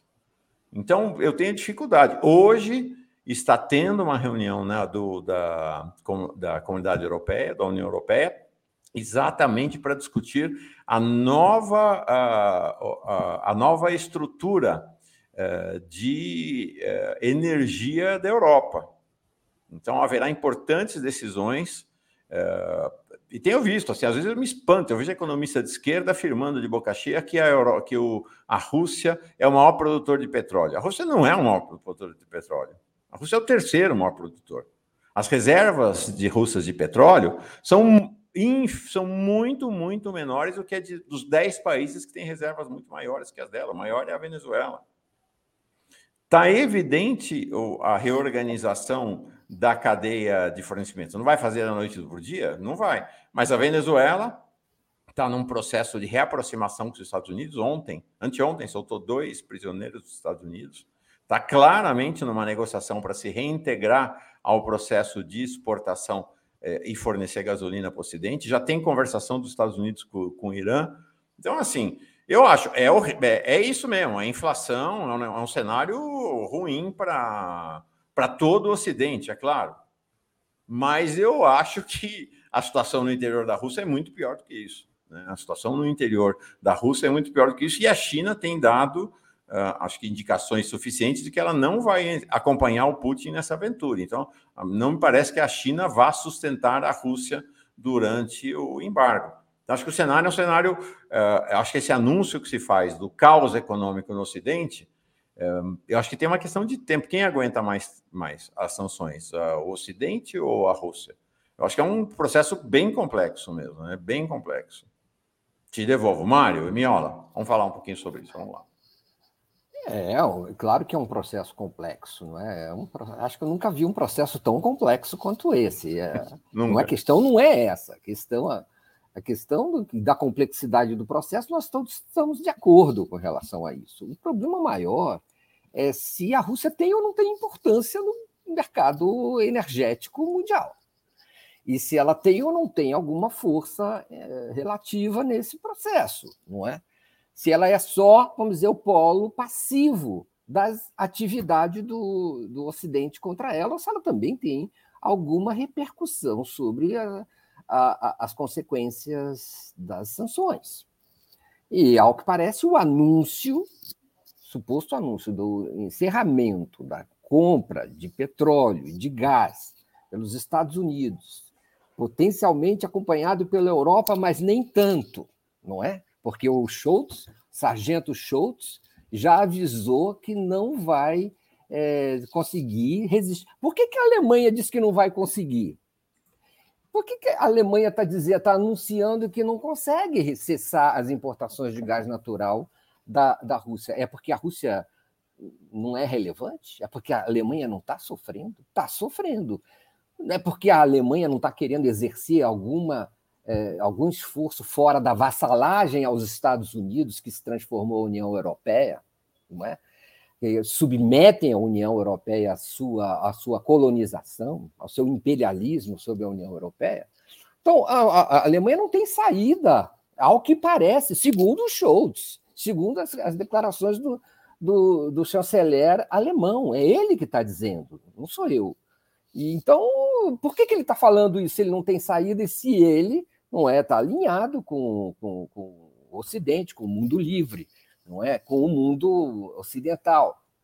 Uh, alguma coisa está acontecendo aí, alguma dificuldade deve estar tá ocorrendo. Claro que a, a Rússia, a Rússia está muito mais ah, penalizada e será muito sacrificada, será, sofrerá consequências duríssimas. Não é? O país foi cancelado. Até as novelas da Globo não podem mais passar na, na, na Rússia. Dostoiévski está sendo censurado no Ocidente, Bolé Bolshoi, não é? Maestros, sopranos, ah, o Strogonoff está sendo ah, ah, impedido no Ocidente.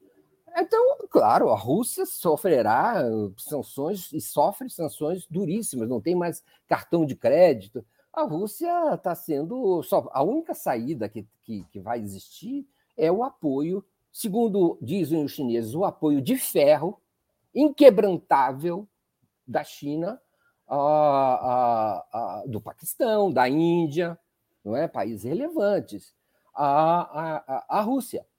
É isso que pode impedir, salvar Agora, as sanções são duríssimas, são inéditas. Agora, não quer dizer também que a Rússia esteja inaugurando sua convivência com sanções do Ocidente. Né? Isso já vem há algum tempo. Elas agora endureceram de maneira inédita é, e, e, e, penalizam duramente o país. A única novidade agora é que as sanções não, são, não provocam só danos à Rússia. Agora elas provocam danos também à Europa, não é? Os Estados Unidos uh, lucram com isso, não é? Com, com esse jogo das sanções. Muita gente, uhum. aliás, está ganhando muito dinheiro uh, com essa uhum. guerra. Miola, só dois comentários aqui. Gilberto Crovinel, enquanto a Petrobras tiver acionistas na Bolsa de Nova York, submetidas às leis americanas, o governo brasileiro não vai poder mexer na PPI. A solução é sair da Bolsa de Nova York? É, talvez, mas durante o governo Lula, mesmo com uma base de acionistas, já, já havia uma base de acionistas em Nova York. É, o conselho, quem, quem determina essa regra não é a Bolsa, nem a PPI, é, é, o conselho da Petrobras. Então, e o conselho da Petrobras, o governo brasileiro nomeia a maioria do conselho. Né? Então, o conselho da Petrobras tem autonomia em relação à Bolsa de Nova York para fixar o preço da, dos combustíveis no país. Fernando Bai, Mauro, o teu raciocínio é: a Rússia vai ter dificuldades para enviar lanches para a estação espacial. Legal, divertido. Acho que vai ter um pouquinho mais de dificuldades do que isso. É... Miola, fala. Não, as sanções elas são uma espécie da bomba de Hiroshima dessa do século XXI. Né? O efeito que elas têm de um, de um ataque atômico, né? ataque financeiro atômico à Rússia. E é evidente que se a Rússia é o alvo né, principal, ela vai se ressentir enormemente dos efeitos desse ataque. Isso está tá, tá claro. E qual vai ser a escala, a dimensão, o impacto, as consequências efetivas? É difícil prever. Há, muita controvérsia, por exemplo, tenho acompanhado debates econômicos né, sobre os efeitos eh, eh, do que está acontecendo hoje, né, eh, do ponto de vista de um reordenamento do sistema de, de, de intercâmbio eh, eh, bancário no mundo do comércio internacional, a perda do valor do dólar em escala planetária. Né? Tem um outro aspecto que a gente tem que se dar conta, porque não é um problema aqui né, de um conflito localizado Ucrânia-Rússia. Nós estamos diante de um jogo geoestratégico mundial que define o futuro. Do meu ponto de vista, nós estamos em trânsito de uma ordem unipolar imperial dos Estados Unidos, que, que se fundamenta num poder também eurocêntrico no mundo, nessa né, influência né, colonial, né, eh, eh, da Europa no mundo é por uma nova ordem múltipla. É isso que está em disputa. E por isso que, por exemplo, os líderes da Arábia Saudita e dos Emirados Árabes eles, eles atenderam o telefonema do, do, do Putin, mas não atenderam o telefone do, do Putin. Então, nesse, nesse, nessa guerra geopolítica e geoestratégica, tem é, um fator central que é o domínio das cadeias de petróleo e gás no mundo. E, além disso, o complexo militar industrial de todos os lados. Então, assim, eu, eu, eu, se a Rússia vai ser alvo, né, vai sentir os efeitos mais diretamente, para mim está fora de dúvida, mas a Europa não vai sentir efeitos menores do que isso. O mundo inteiro está pagando o preço da propagação dessa, desse enorme bombardeio financeiro atômico que foi produzido, que está sendo produzido. Bom, isso que nós comentamos agora há pouco. A gasolina aumentar 20% e o diesel 25%. Isso, isso já diz muito sobre o que está acontecendo. Em 15 dias, isso está acontecendo. E vai vir mais, né, por conta dessa escolha, que é uma escolha contraproducente em última instância. E, e, e, se nós observarmos, a Europa, que é enormemente é, é, combalida né, ao lado da Rússia, dentro da Europa tem um, país em particular que vai pagar um preço elevadíssimo, que é a Alemanha. A Alemanha está perdendo os três grandes conflitos em último século. Perdeu a Primeira Guerra, perdeu a Segunda Guerra e está sendo vitimada né, por essa, esse conflito interno. E por que isso? O primeiro, a primeira decisão que foi tomada já no primeiro dia né, da ofensiva militar russa, qual foi? Não certifica o, o, o, gasoduto pelo Mar Báltico, né, o Nord Stream 2, que custou 1.224 quilômetros de extensão, custou 11 bilhões de dólares, mas a opção é corta essa torneira e faz o quê mesmo? Quem é que, por sorte, o inverno está acabando na Europa, mas quem é que vai abastecer mesmo o, o, o gás para a Europa, especialmente para a Alemanha, né, para o, o uso doméstico, para aquecimento domiciliares e, sobretudo, para a matriz produtiva? Vai ser quem? Os Estados Unidos, através de transporte marítimo de gás liquefeito de petróleo. A que preço? A um preço altíssimo. Esse é o preço que a Alemanha vai ter que, se, vai ter que se definir em breve. Então, aqui não tem ideologia em curso, aqui tem um rearranjo geopolítico no mundo, uhum. onde dois poderes centrais, né, que é o poder energético no mundo, como ele é disputado, controlado, né, isso é um fator é, é, histórico das, da, da, dos grandes conflitos e guerras que a gente vê no mundo, guerras imperialistas, guerras de ocupação, guerra de conquista, guerra de saqueio e de pilhagem. Começa a guerra de pilhagem que nós estamos vivendo no Brasil, 100 bilhões de reais transferidos para acionistas, para donos da Petrobras no mundo, né? menos no Brasil.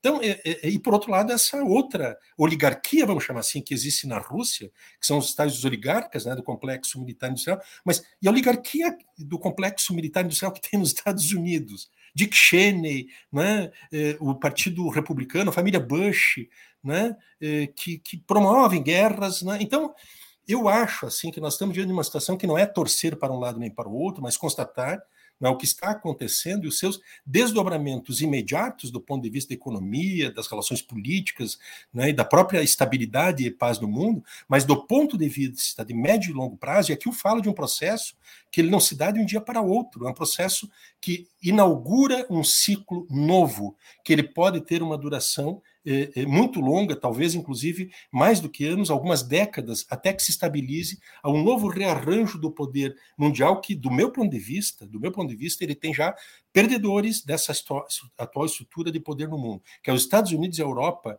elas do ponto de vista do arranjo geopolítico mundial, elas ficam já perdem a sua primazia que, que ocupavam de maneira absoluta até agora. A China, que é um ator que está por fora disso tudo, mas está agindo né? Quando, quando, quando se movimenta, age, quando silencia ou fica parado, age. A China ela é o grande jogador desse novo tabuleiro que faz surgir no mundo, do meu ponto de vista, né, uma nova ordem mundial eh, fundada em conflitos, em disputas, em escaramuças, o que a gente quiser, mas nós não estamos mais falando de domínio imperial né, e tutorial dos Estados Unidos no mundo.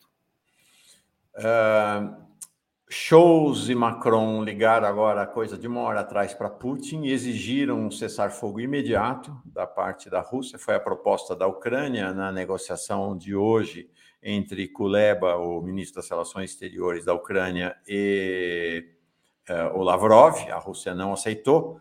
Uh, eu não sei. Hoje tem uma reunião. Eu seria prudente e esperaria o resultado da reunião da União Europeia hoje sobre a questão da energia para falar né? Primeiro. Segundo, eu, uh, Mário Miola, sinceramente, me alinho com o embaixador Celso Amorim. Ele deu uma entrevista ontem para a Fundação Perseu Abramo, no qual ele escalou na crítica que ele já havia feito desde o começo ao Putin, disse que a agressão da não há qualquer justificativa para a invasão russa, disse o embaixador Celso Amorim, disse que ela é inaceitável que ele é um erro sem tamanho e que se a Rússia tem é, razões em relação ao temor, em relação à sua segurança, ela perdeu completamente a razão ao invadir um país soberano. Então, quando se diz que ah, o Ocidente está cancelando a Rússia, não. Vamos, vamos dar a, a, a ordem histórica. Isso está acontecendo porque a Rússia não é que ela está cancelando ela invadiu e está destruindo um país e matando pessoas. Nós vimos ontem o episódio da maternidade. Né? Então, acho que está há uma questão aí clara.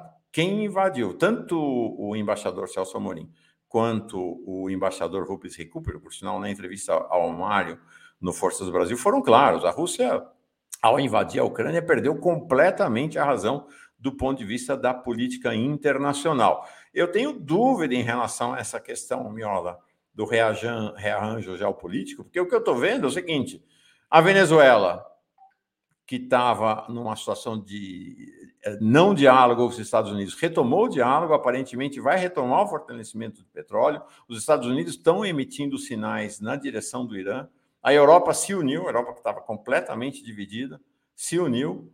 Eu acho que o Putin fez uma jogada como o embaixador Celso Amorim qualificou de um grande erro, causa prejuízos à, à esquerda em escala global. A China, essa história de, de aliança de ferro, que aliança de ferro? Como o embaixador Celso Amorim falou, mas que aliança de ferro é essa que vai lá e se abstém? Se é aliança de ferro, teria que ter voltado junto. Não sou eu que estou dizendo, hein? Embaixador Celso Amorim. Teria que ter voltado junto. Ela se absteve, ela se afastou. Ninguém está ao lado da Rússia, nenhum. Ele, a Rússia não avisou nenhum aliado seu que ia tomar essa atitude, e todos os aliados russos deram, botaram um pé atrás em relação à Rússia. Isso é evidente. É a ação da Venezuela, a ação do Irã, a ação da China. Então, acho que é, o isolamento do Putin é enorme é enorme o isolamento internacional do Putin. E, e eu acho que eu, acho que a gente tem. Não me parece que esse seja o canto de cisne do imperialismo. Acho que o processo vai muito mais à frente do que uh, imaginávamos. E olha, Lula eleito presidente, prepare-se. O governo Lula vai ser um governo de enorme diálogo com o governo Biden. Não achem que o governo Lula vai ser um governo anti-imperialista e vai confrontar os Estados Unidos. Não vai. Né? Não vai. Não vai. Vamos lá. Mário e Miola. Querem fazer mais uma rodada ou vamos mudar de assunto? Vai, vai lá. Mário, Mário, abre o som, abre o som, abre o som. Entra. Desculpe. É, eu ah. queria fazer mais umas observações a esse respeito. Vamos lá. É... Há outras reuniões em andamento. É, há uma reunião, se eu não me engano, programada para a Turquia de negociação, não é também, com participação da Rússia e, essa, e da Ucrânia, não é? ou, me, ou pelo menos patrocinada pela Turquia, onde aí não vamos estar discutindo só corredores humanitários e, e cessar fogo, mas também vamos estar discutindo condições de um eventual acordo, ou iniciando essa, essa, essa discussão. Há uma outra reunião em andamento, que é uma reunião é, do chanceler russo Sergei Lavrov com ah, uma delegação venezuelana. É, ou seja, a Venezuela não está falando só com os Estados Unidos, ela está falando com o seu parceiro estratégico, digamos assim. Aquele parceiro, não é, é Vladimir Putin, que estendeu uma linha de salvação para a Venezuela quando ela estava mais necessitada. Não é contra o boicote naval americano, não é aqui no, no, no Oceano Atlântico. A Rússia desafiou esse boicote e enviou navios para a Venezuela para estabelecer uma espécie de respiro para a economia sufocada pela, pelas sanções, não é, da, da, da, da metrópole imperialista contra um, um, país que não se dobrava aos seus, aos, às suas exigências.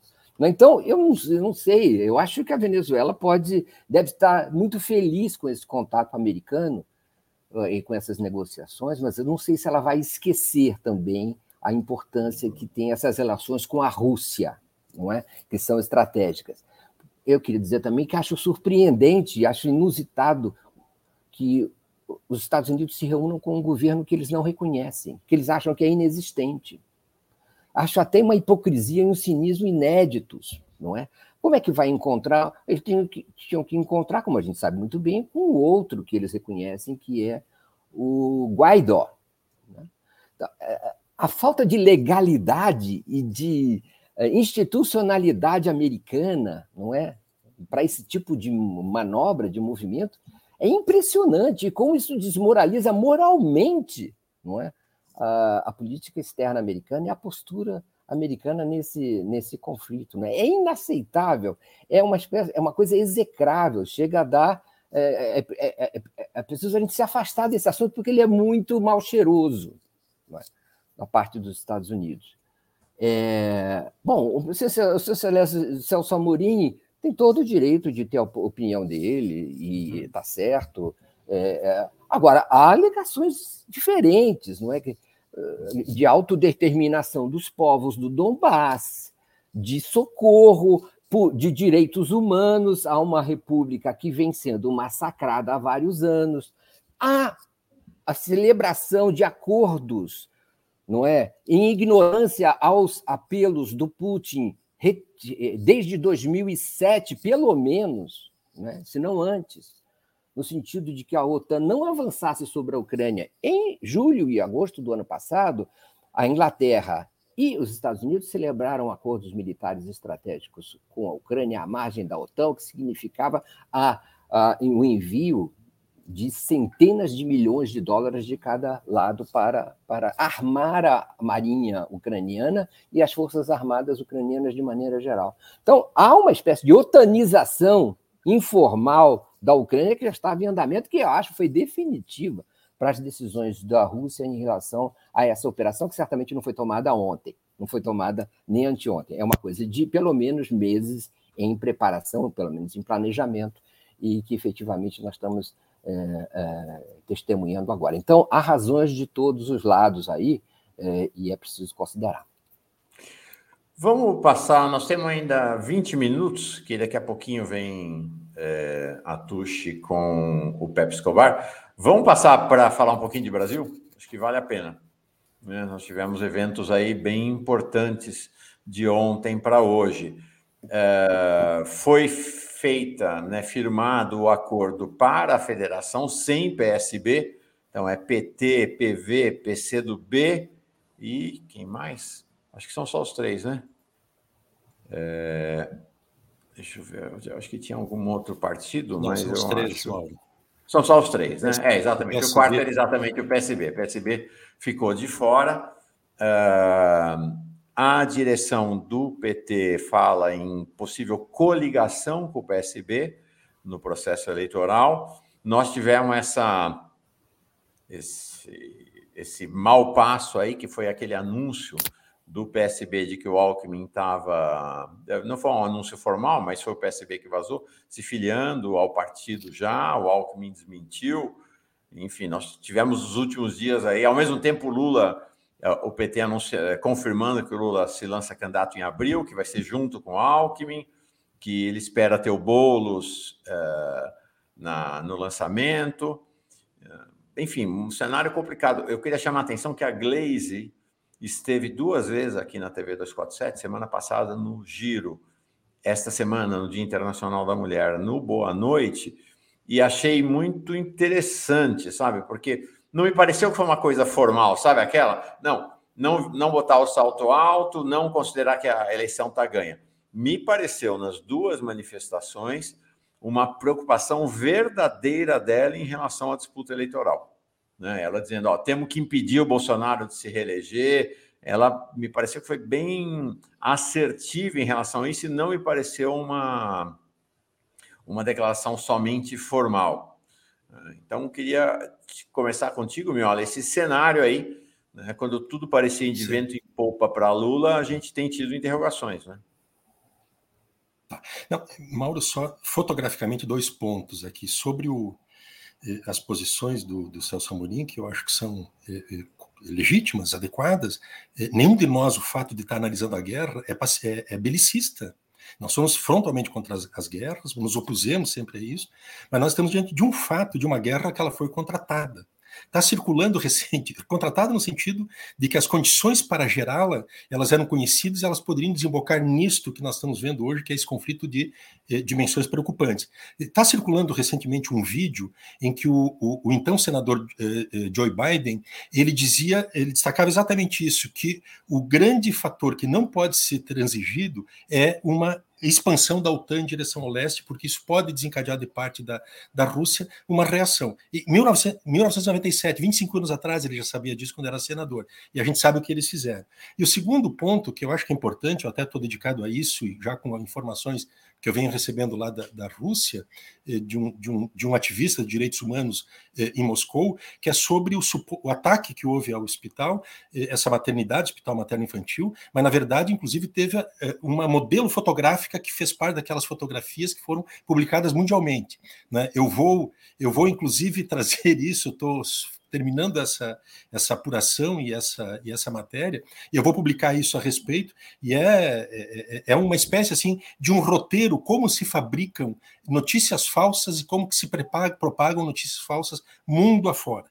né? mas isso é um capítulo à parte. Eu acho assim, na última vez que nós conversamos sobre a federação, estávamos nós três, e até eh, tu fizesse essa pergunta se a federação tinha, estava em risco ou não. E, e, e, nós desconhecíamos, eu desconhecia naquele momento, as condicionalidades que o PSB apresentava em relação à federação. Se vocês recordarem, eu inclusive atenuei muito, porque eu achava que era o poder de barganha do PSB. O Mário até disse: bom, nós estamos diante de uma possibilidade de uma crise evoluir para uma crise que inviabilize a federação. Mas eu desconhecia naquele momento as condições que o PSB eh, apresentava, e são condições que, eh, eh, do ponto de vista da, da, proporcionalidade partidária, seria difícil compor nos termos que o PSB estava eh, sugerindo. E, portanto, é compreensível que a gente tenha esse desfecho na final eh, de uma federação entre PT, PCdoB e PV, né, e uma coligação eleitoral, que é isso que está definido, é, desta federação com o PSB, e eventualmente essa coligação pode até envolver a outra federação que é formada pela Rede e PSOL, né, em torno da candidatura do presidente Lula. A federação ela tem que ter candidato único em todos, tem que observar essa verticalidade durante quatro anos né, é, em todo o país, mas as coligações elas são arranjos variáveis, circunstanciais de eleição a eleição. Qual é o problema que eu vejo né, dessa posição? Quer dizer, a inconveniência não é, dessa, dessa, dessa situação que se cria. A minha, a minha perspectiva em relação ao PSB eu acho que a gente, embora o PSB tenha socialista no nome, ele não é um partido que a gente possa dizer que ele seja um partido homogeneamente ou majoritariamente um partido socialista ou de esquerda. Ele é um partido muito heterogêneo, extremamente heterogêneo, e tem no seu interior segmentos ultra antipetistas, né? inclusive conservadores. Né? É, eu tive observando a, a, a qual foi a, a, posição do PSB, por exemplo, na Câmara dos Deputados, eh, em votações eh, importantes nesse último eh, período, desde o golpe para cá, e para vocês terem uma ideia, né, quase metade da, da, da bancada do, do, do, PSB votou na reforma trabalhista, né, 30% no teto dos gastos, 37% no, pelo Banco Central Independente, 35% na reforma previdenciária, e pasmem, dos 32 deputados federais do PSB, 29 votaram a favor do impeachment da Dilma.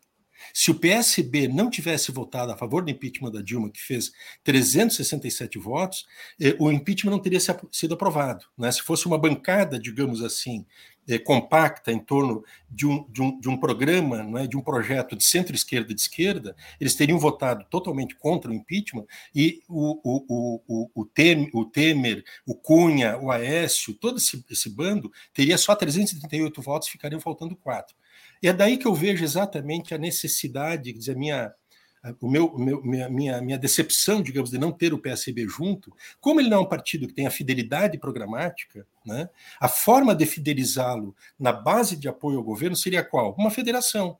Porque o parlamentar, né, que, ele, eh, que ele infringe né, o acordo programático que é firmado, ele fica sujeito à perda do próprio mandato. Né? Isto é, seria, digamos assim, um, uma, uma mini garantia de que nós tivéssemos uma sustentação parlamentar para um futuro governo do presidente Lula né, próximo àquilo que seria necessário para evitar o impeachment. Hoje, por exemplo, a soma entre os partidos que se opõem ao bolsonarismo de maneira né, ideológica mais clara, antifascista, que é o PT, PCdoB, PV, Rede, PDT e o próprio PSB, nós temos aí 129 votos. E para não sofrer um golpe de impeachment fraudulento como sofremos em 16, precisariam 172 votos no mínimo. Então, por isso que a importância, digamos, de se ter é, um partido como o PSB, que é um partido de porte médio né, de representação no Congresso, é, é, vinculado com esse poder vinculante a uma federação, teria sido fundamental. Agora, não é. Né? Como é que se garante né, que no futuro próximo esse partido ele seja um partido fiel a um eventual governo Lula, tendo inclusive um dos seus quadros egressos, que pode ser o Alckmin, tudo indica que seja ele, se for ele filiado ao PSB, como o vice-presidente do Lula. Eu fico imaginando, por exemplo, uma figurinha como a Tabata Amaral, Amaral né? que ela, ela é teleguiada, o mandato, ela não, tele, o mandato dela é um mandato teleguiado né, por uma espécie de uma imobiliária partidária que tem o bilionário Paulo Leman, né? Então, assim, eh, quem orienta as posições dela, seja quando ela estava no PDT e agora no PSB, eh, não é a posição doutrinária do partido.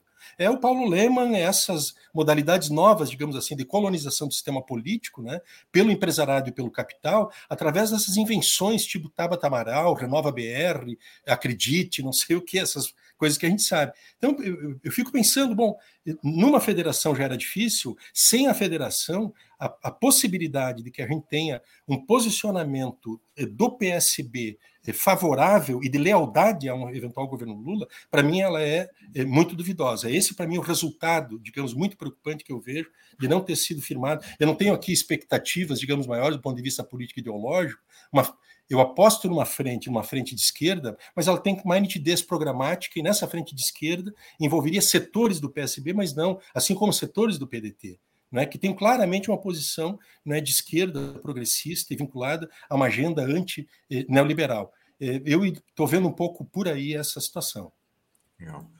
Mário, a Jane vem numa lógica que me parece que concorre com a, né, concorre para do Miola, dizendo assim: eles, ela se refere ao PSB, preferem coligar do que federar, para não ter que votar a favor do programa do Lula. É exatamente na linha do que o Miola estava falando.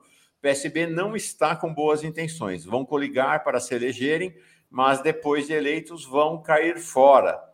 E me parece, talvez, Mário, sem querer conduzir tua análise, fica aberto para olhar esse cenário macro, que tem um desgaste nas relações entre uh, o PT e o PSB que se acumulou nesse tempo, né? O PSB, acho que o PT está com uma pulga atrás da orelha, o quanto são confiáveis os acordos apalavrados com o PSB, né? Tamanhos os vai e vens que a gente tem assistido. Como é que você está vendo esse momento, Mário? O, o interessante, a, a, a, posição da Jane e a, e a sua, elas são muito relevantes para esse debate, viu? Eu queria continuar nessa linha. Só que me afastar um pouco para a questão geral que está em, em jogo aqui.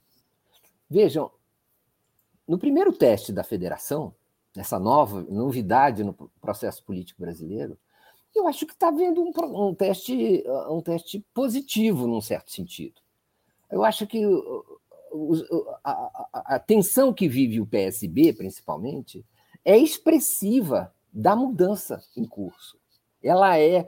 O que, que acontece? Partidos podem se federar por quatro anos, obedecendo não é, a, uma, a, uma, a uma federação que tem um programa, que tem metas, que tem ideário, Uh, isso é uma novidade, isso é uma grande novidade. É isso que está fazendo é, é, o PSB é, romper, porque ele não quer se submeter a uma disciplina de uma federação com base num programa. Essa é a questão de fundo que está em jogo aqui.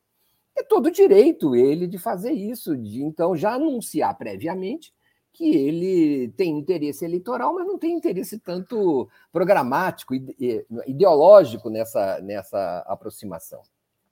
Mostra mesmo as dificuldades do, do, do processo é, político e partidário brasileiro, os desvios, os vícios existentes, não é? Você, é, o oportunismo eleitoral acaba comandando uh, o programa, as ideias, as transformações, os valores envolvidos. Então, esse programa, esse, vamos dizer, a federação está servindo para separar essas, essas questões e colocar as ideias no comando. Isso eu acho muito bom. É, agora, se o PSB não quer, se não tem condições de se, de se federar agora, uh, isso é sinceridade, né? Na verdade, é, é sinceridade do PSB, ele não tem esse perfil uh, de esquerda para suportar ou para se comprometer com o apoio ao eventual governo Lula. E olha, é tão forte isso, ele é mais um partido, até, como disse o Miola, de direita ou de centro, do que propriamente um partido que possa se comprometer com o fim da desigualdade, fim do uh, correções sérias na questão tributária, na questão uh, da, da, da, da, distribuição de renda. E outras questões, né? crítica à privatização, manutenção do papel do Estado como indutor da economia, todas essas questões são polêmicas para o PSB. A Tabata Amaral, por exemplo, odeia isso, toda a bancada do Rio Grande do Sul, é, é, com certeza também, não é? E outras bancadas. Agora, tá certo, então não vai coligar com o PT. Perfeito, isso corresponde a, uma, a, um reconhecimento sincero das condições do partido e da, das suas ideias, daquilo que prevalece no confronto ali entre as correntes. A outra coisa é o seguinte: é pagar o preço. Tem, tem que pagar, tudo tem um preço, vai ter que pagar um preço. O Miola falou que a bancada era de 32, não é isso? 32 uhum. deputados do. Isso. O, avaliações são de que o, o, PSB vai ter que fazer muito esforço para fazer 20, sem estar federado com o PT.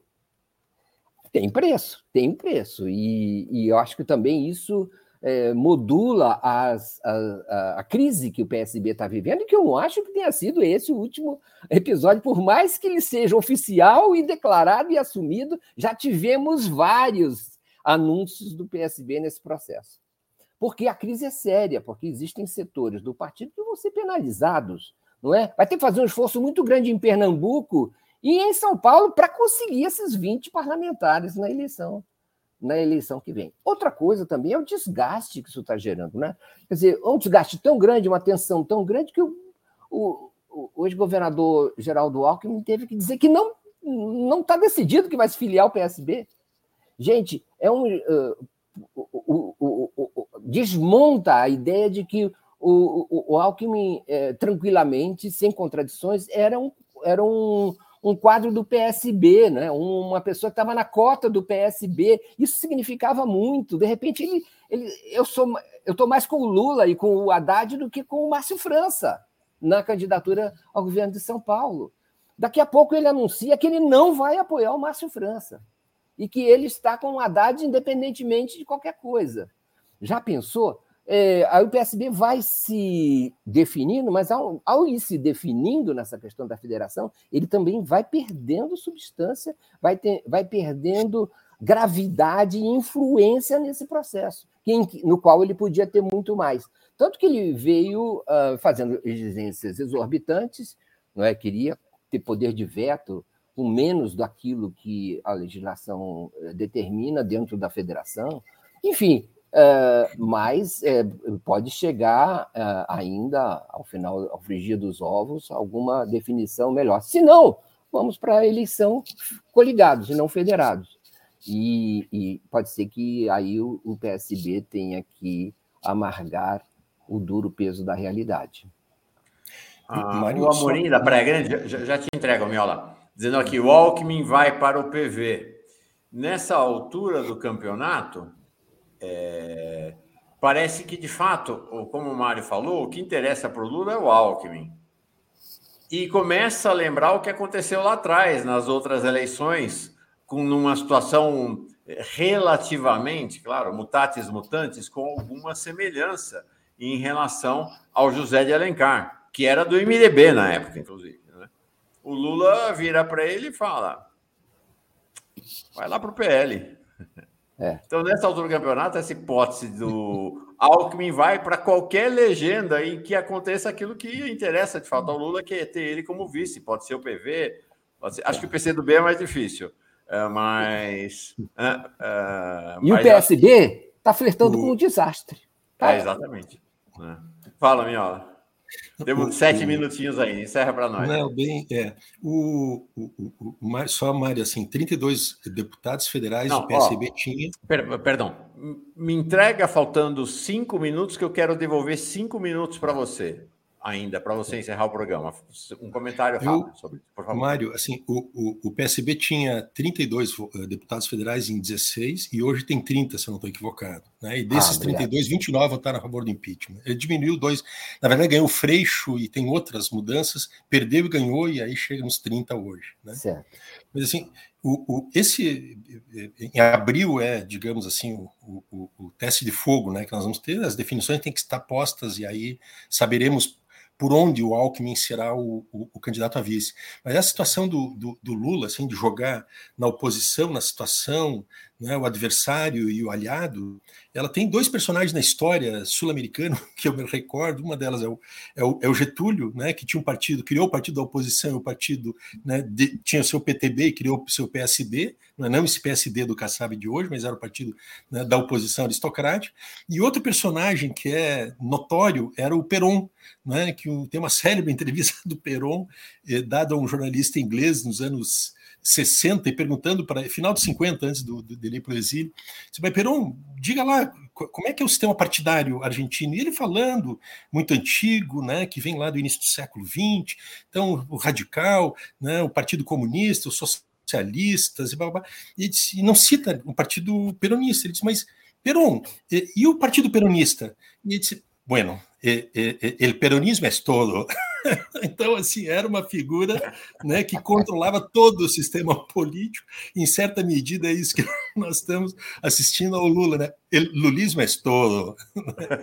Eu não estou aqui fazendo um elogio, uma apologia disto, né, mas estou apenas fazendo uma constatação que nós temos uma liderança dessa estatura né, política, moral e ética, né, que ocupa esse espaço, gostemos ou não de determinadas escolhas que ele faz, mas isso é dado da realidade, incontornável, nós temos que né, é, aceitá-lo como ele é.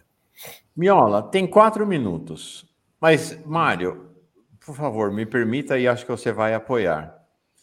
Não quero encerrar o programa sem que nos próximos quatro minutos você nos fale sobre a posse do Boric amanhã. Fundamental. É. Não, é uma, uma aposta está sendo super né, esperada, aguardada, é um processo que tem concentrado a atenção do mundo inteiro. Eu tenho conhecimento, estava programado aí e acabei cancelando nos últimos dias. Tenho conhecimento de que várias lideranças do, do, de várias partes do mundo estão acorrendo a, a, ao país né, para acompanhar. E eu acho que todas as nossas atenções têm que ficar né, voltadas a esse processo que está se instalando no Chile a partir de amanhã, dia 11. Né? Está em marcha lá um processo combinado, por um lado, é um governo que está é, que, que, que, recolhe uma enorme expectativa e, e angaria um enorme apoio social, ele consegue canalizar isso que são os, o espírito das rebeliões de 2019 no Chile, nas aspirações né, de um país eh, para mudar e melhorar a política diante desse mal-estar né, crônico que o neoliberalismo é aplicado nessa maneira é, ultra selvagem, como foi lá no Chile, né, é, vem causando. E, segundo lugar, um processo que é combinado com esse, né, que é o processo constituinte. Né? Nós está em, em andamento lá no, no Chile uma constituição, ela tem em julho o seu prazo final para terminar, em setembro se realiza é, o referendo né, para aprovação ou não da nova Constituição, e isto marca né, esse processo, digamos, em pinça, por um lado, a mudança do arcabouço constitucional do país né, de, uma, de, uma, de uma constitucionalidade pós-pinochetista e, inclusive, com uma perspectiva de um estado de bem-estar social que supere né, esses postulados ultraliberais, que, por exemplo, o Chile é o único país do mundo em que a, a fonte de água ela é privatizada, não é? ela não é um bem público, um bem comum. Então, tem uma perspectiva aberta do ponto de vista de um processo constituinte, que ele é muito fecundo, ele é muito potente, mas ele também traz em si as suas contradições, que é, que vem se revelando em alguns momentos, em alguns alguns pontos de discussão, uma controvérsia interna, uma falta de consenso para garantir essas maiorias de dois terços que são necessárias para aprovar cada um dos itens da Constituinte. E ao lado disso, e combinado com isso, não é que é uma exigência que recai sobre o governo Boric, que ele não pode ficar na expectativa de aguardar o que a Constituinte vai fazer. Ele está cobrado a produzir desde logo, não é, com a prudência que ele tem destacado, com o gradualismo que ele está percebendo, não é, o que pretende fazer no próximo período, ele está obrigado a fazer uma gestão rotineira rotineira do Estado.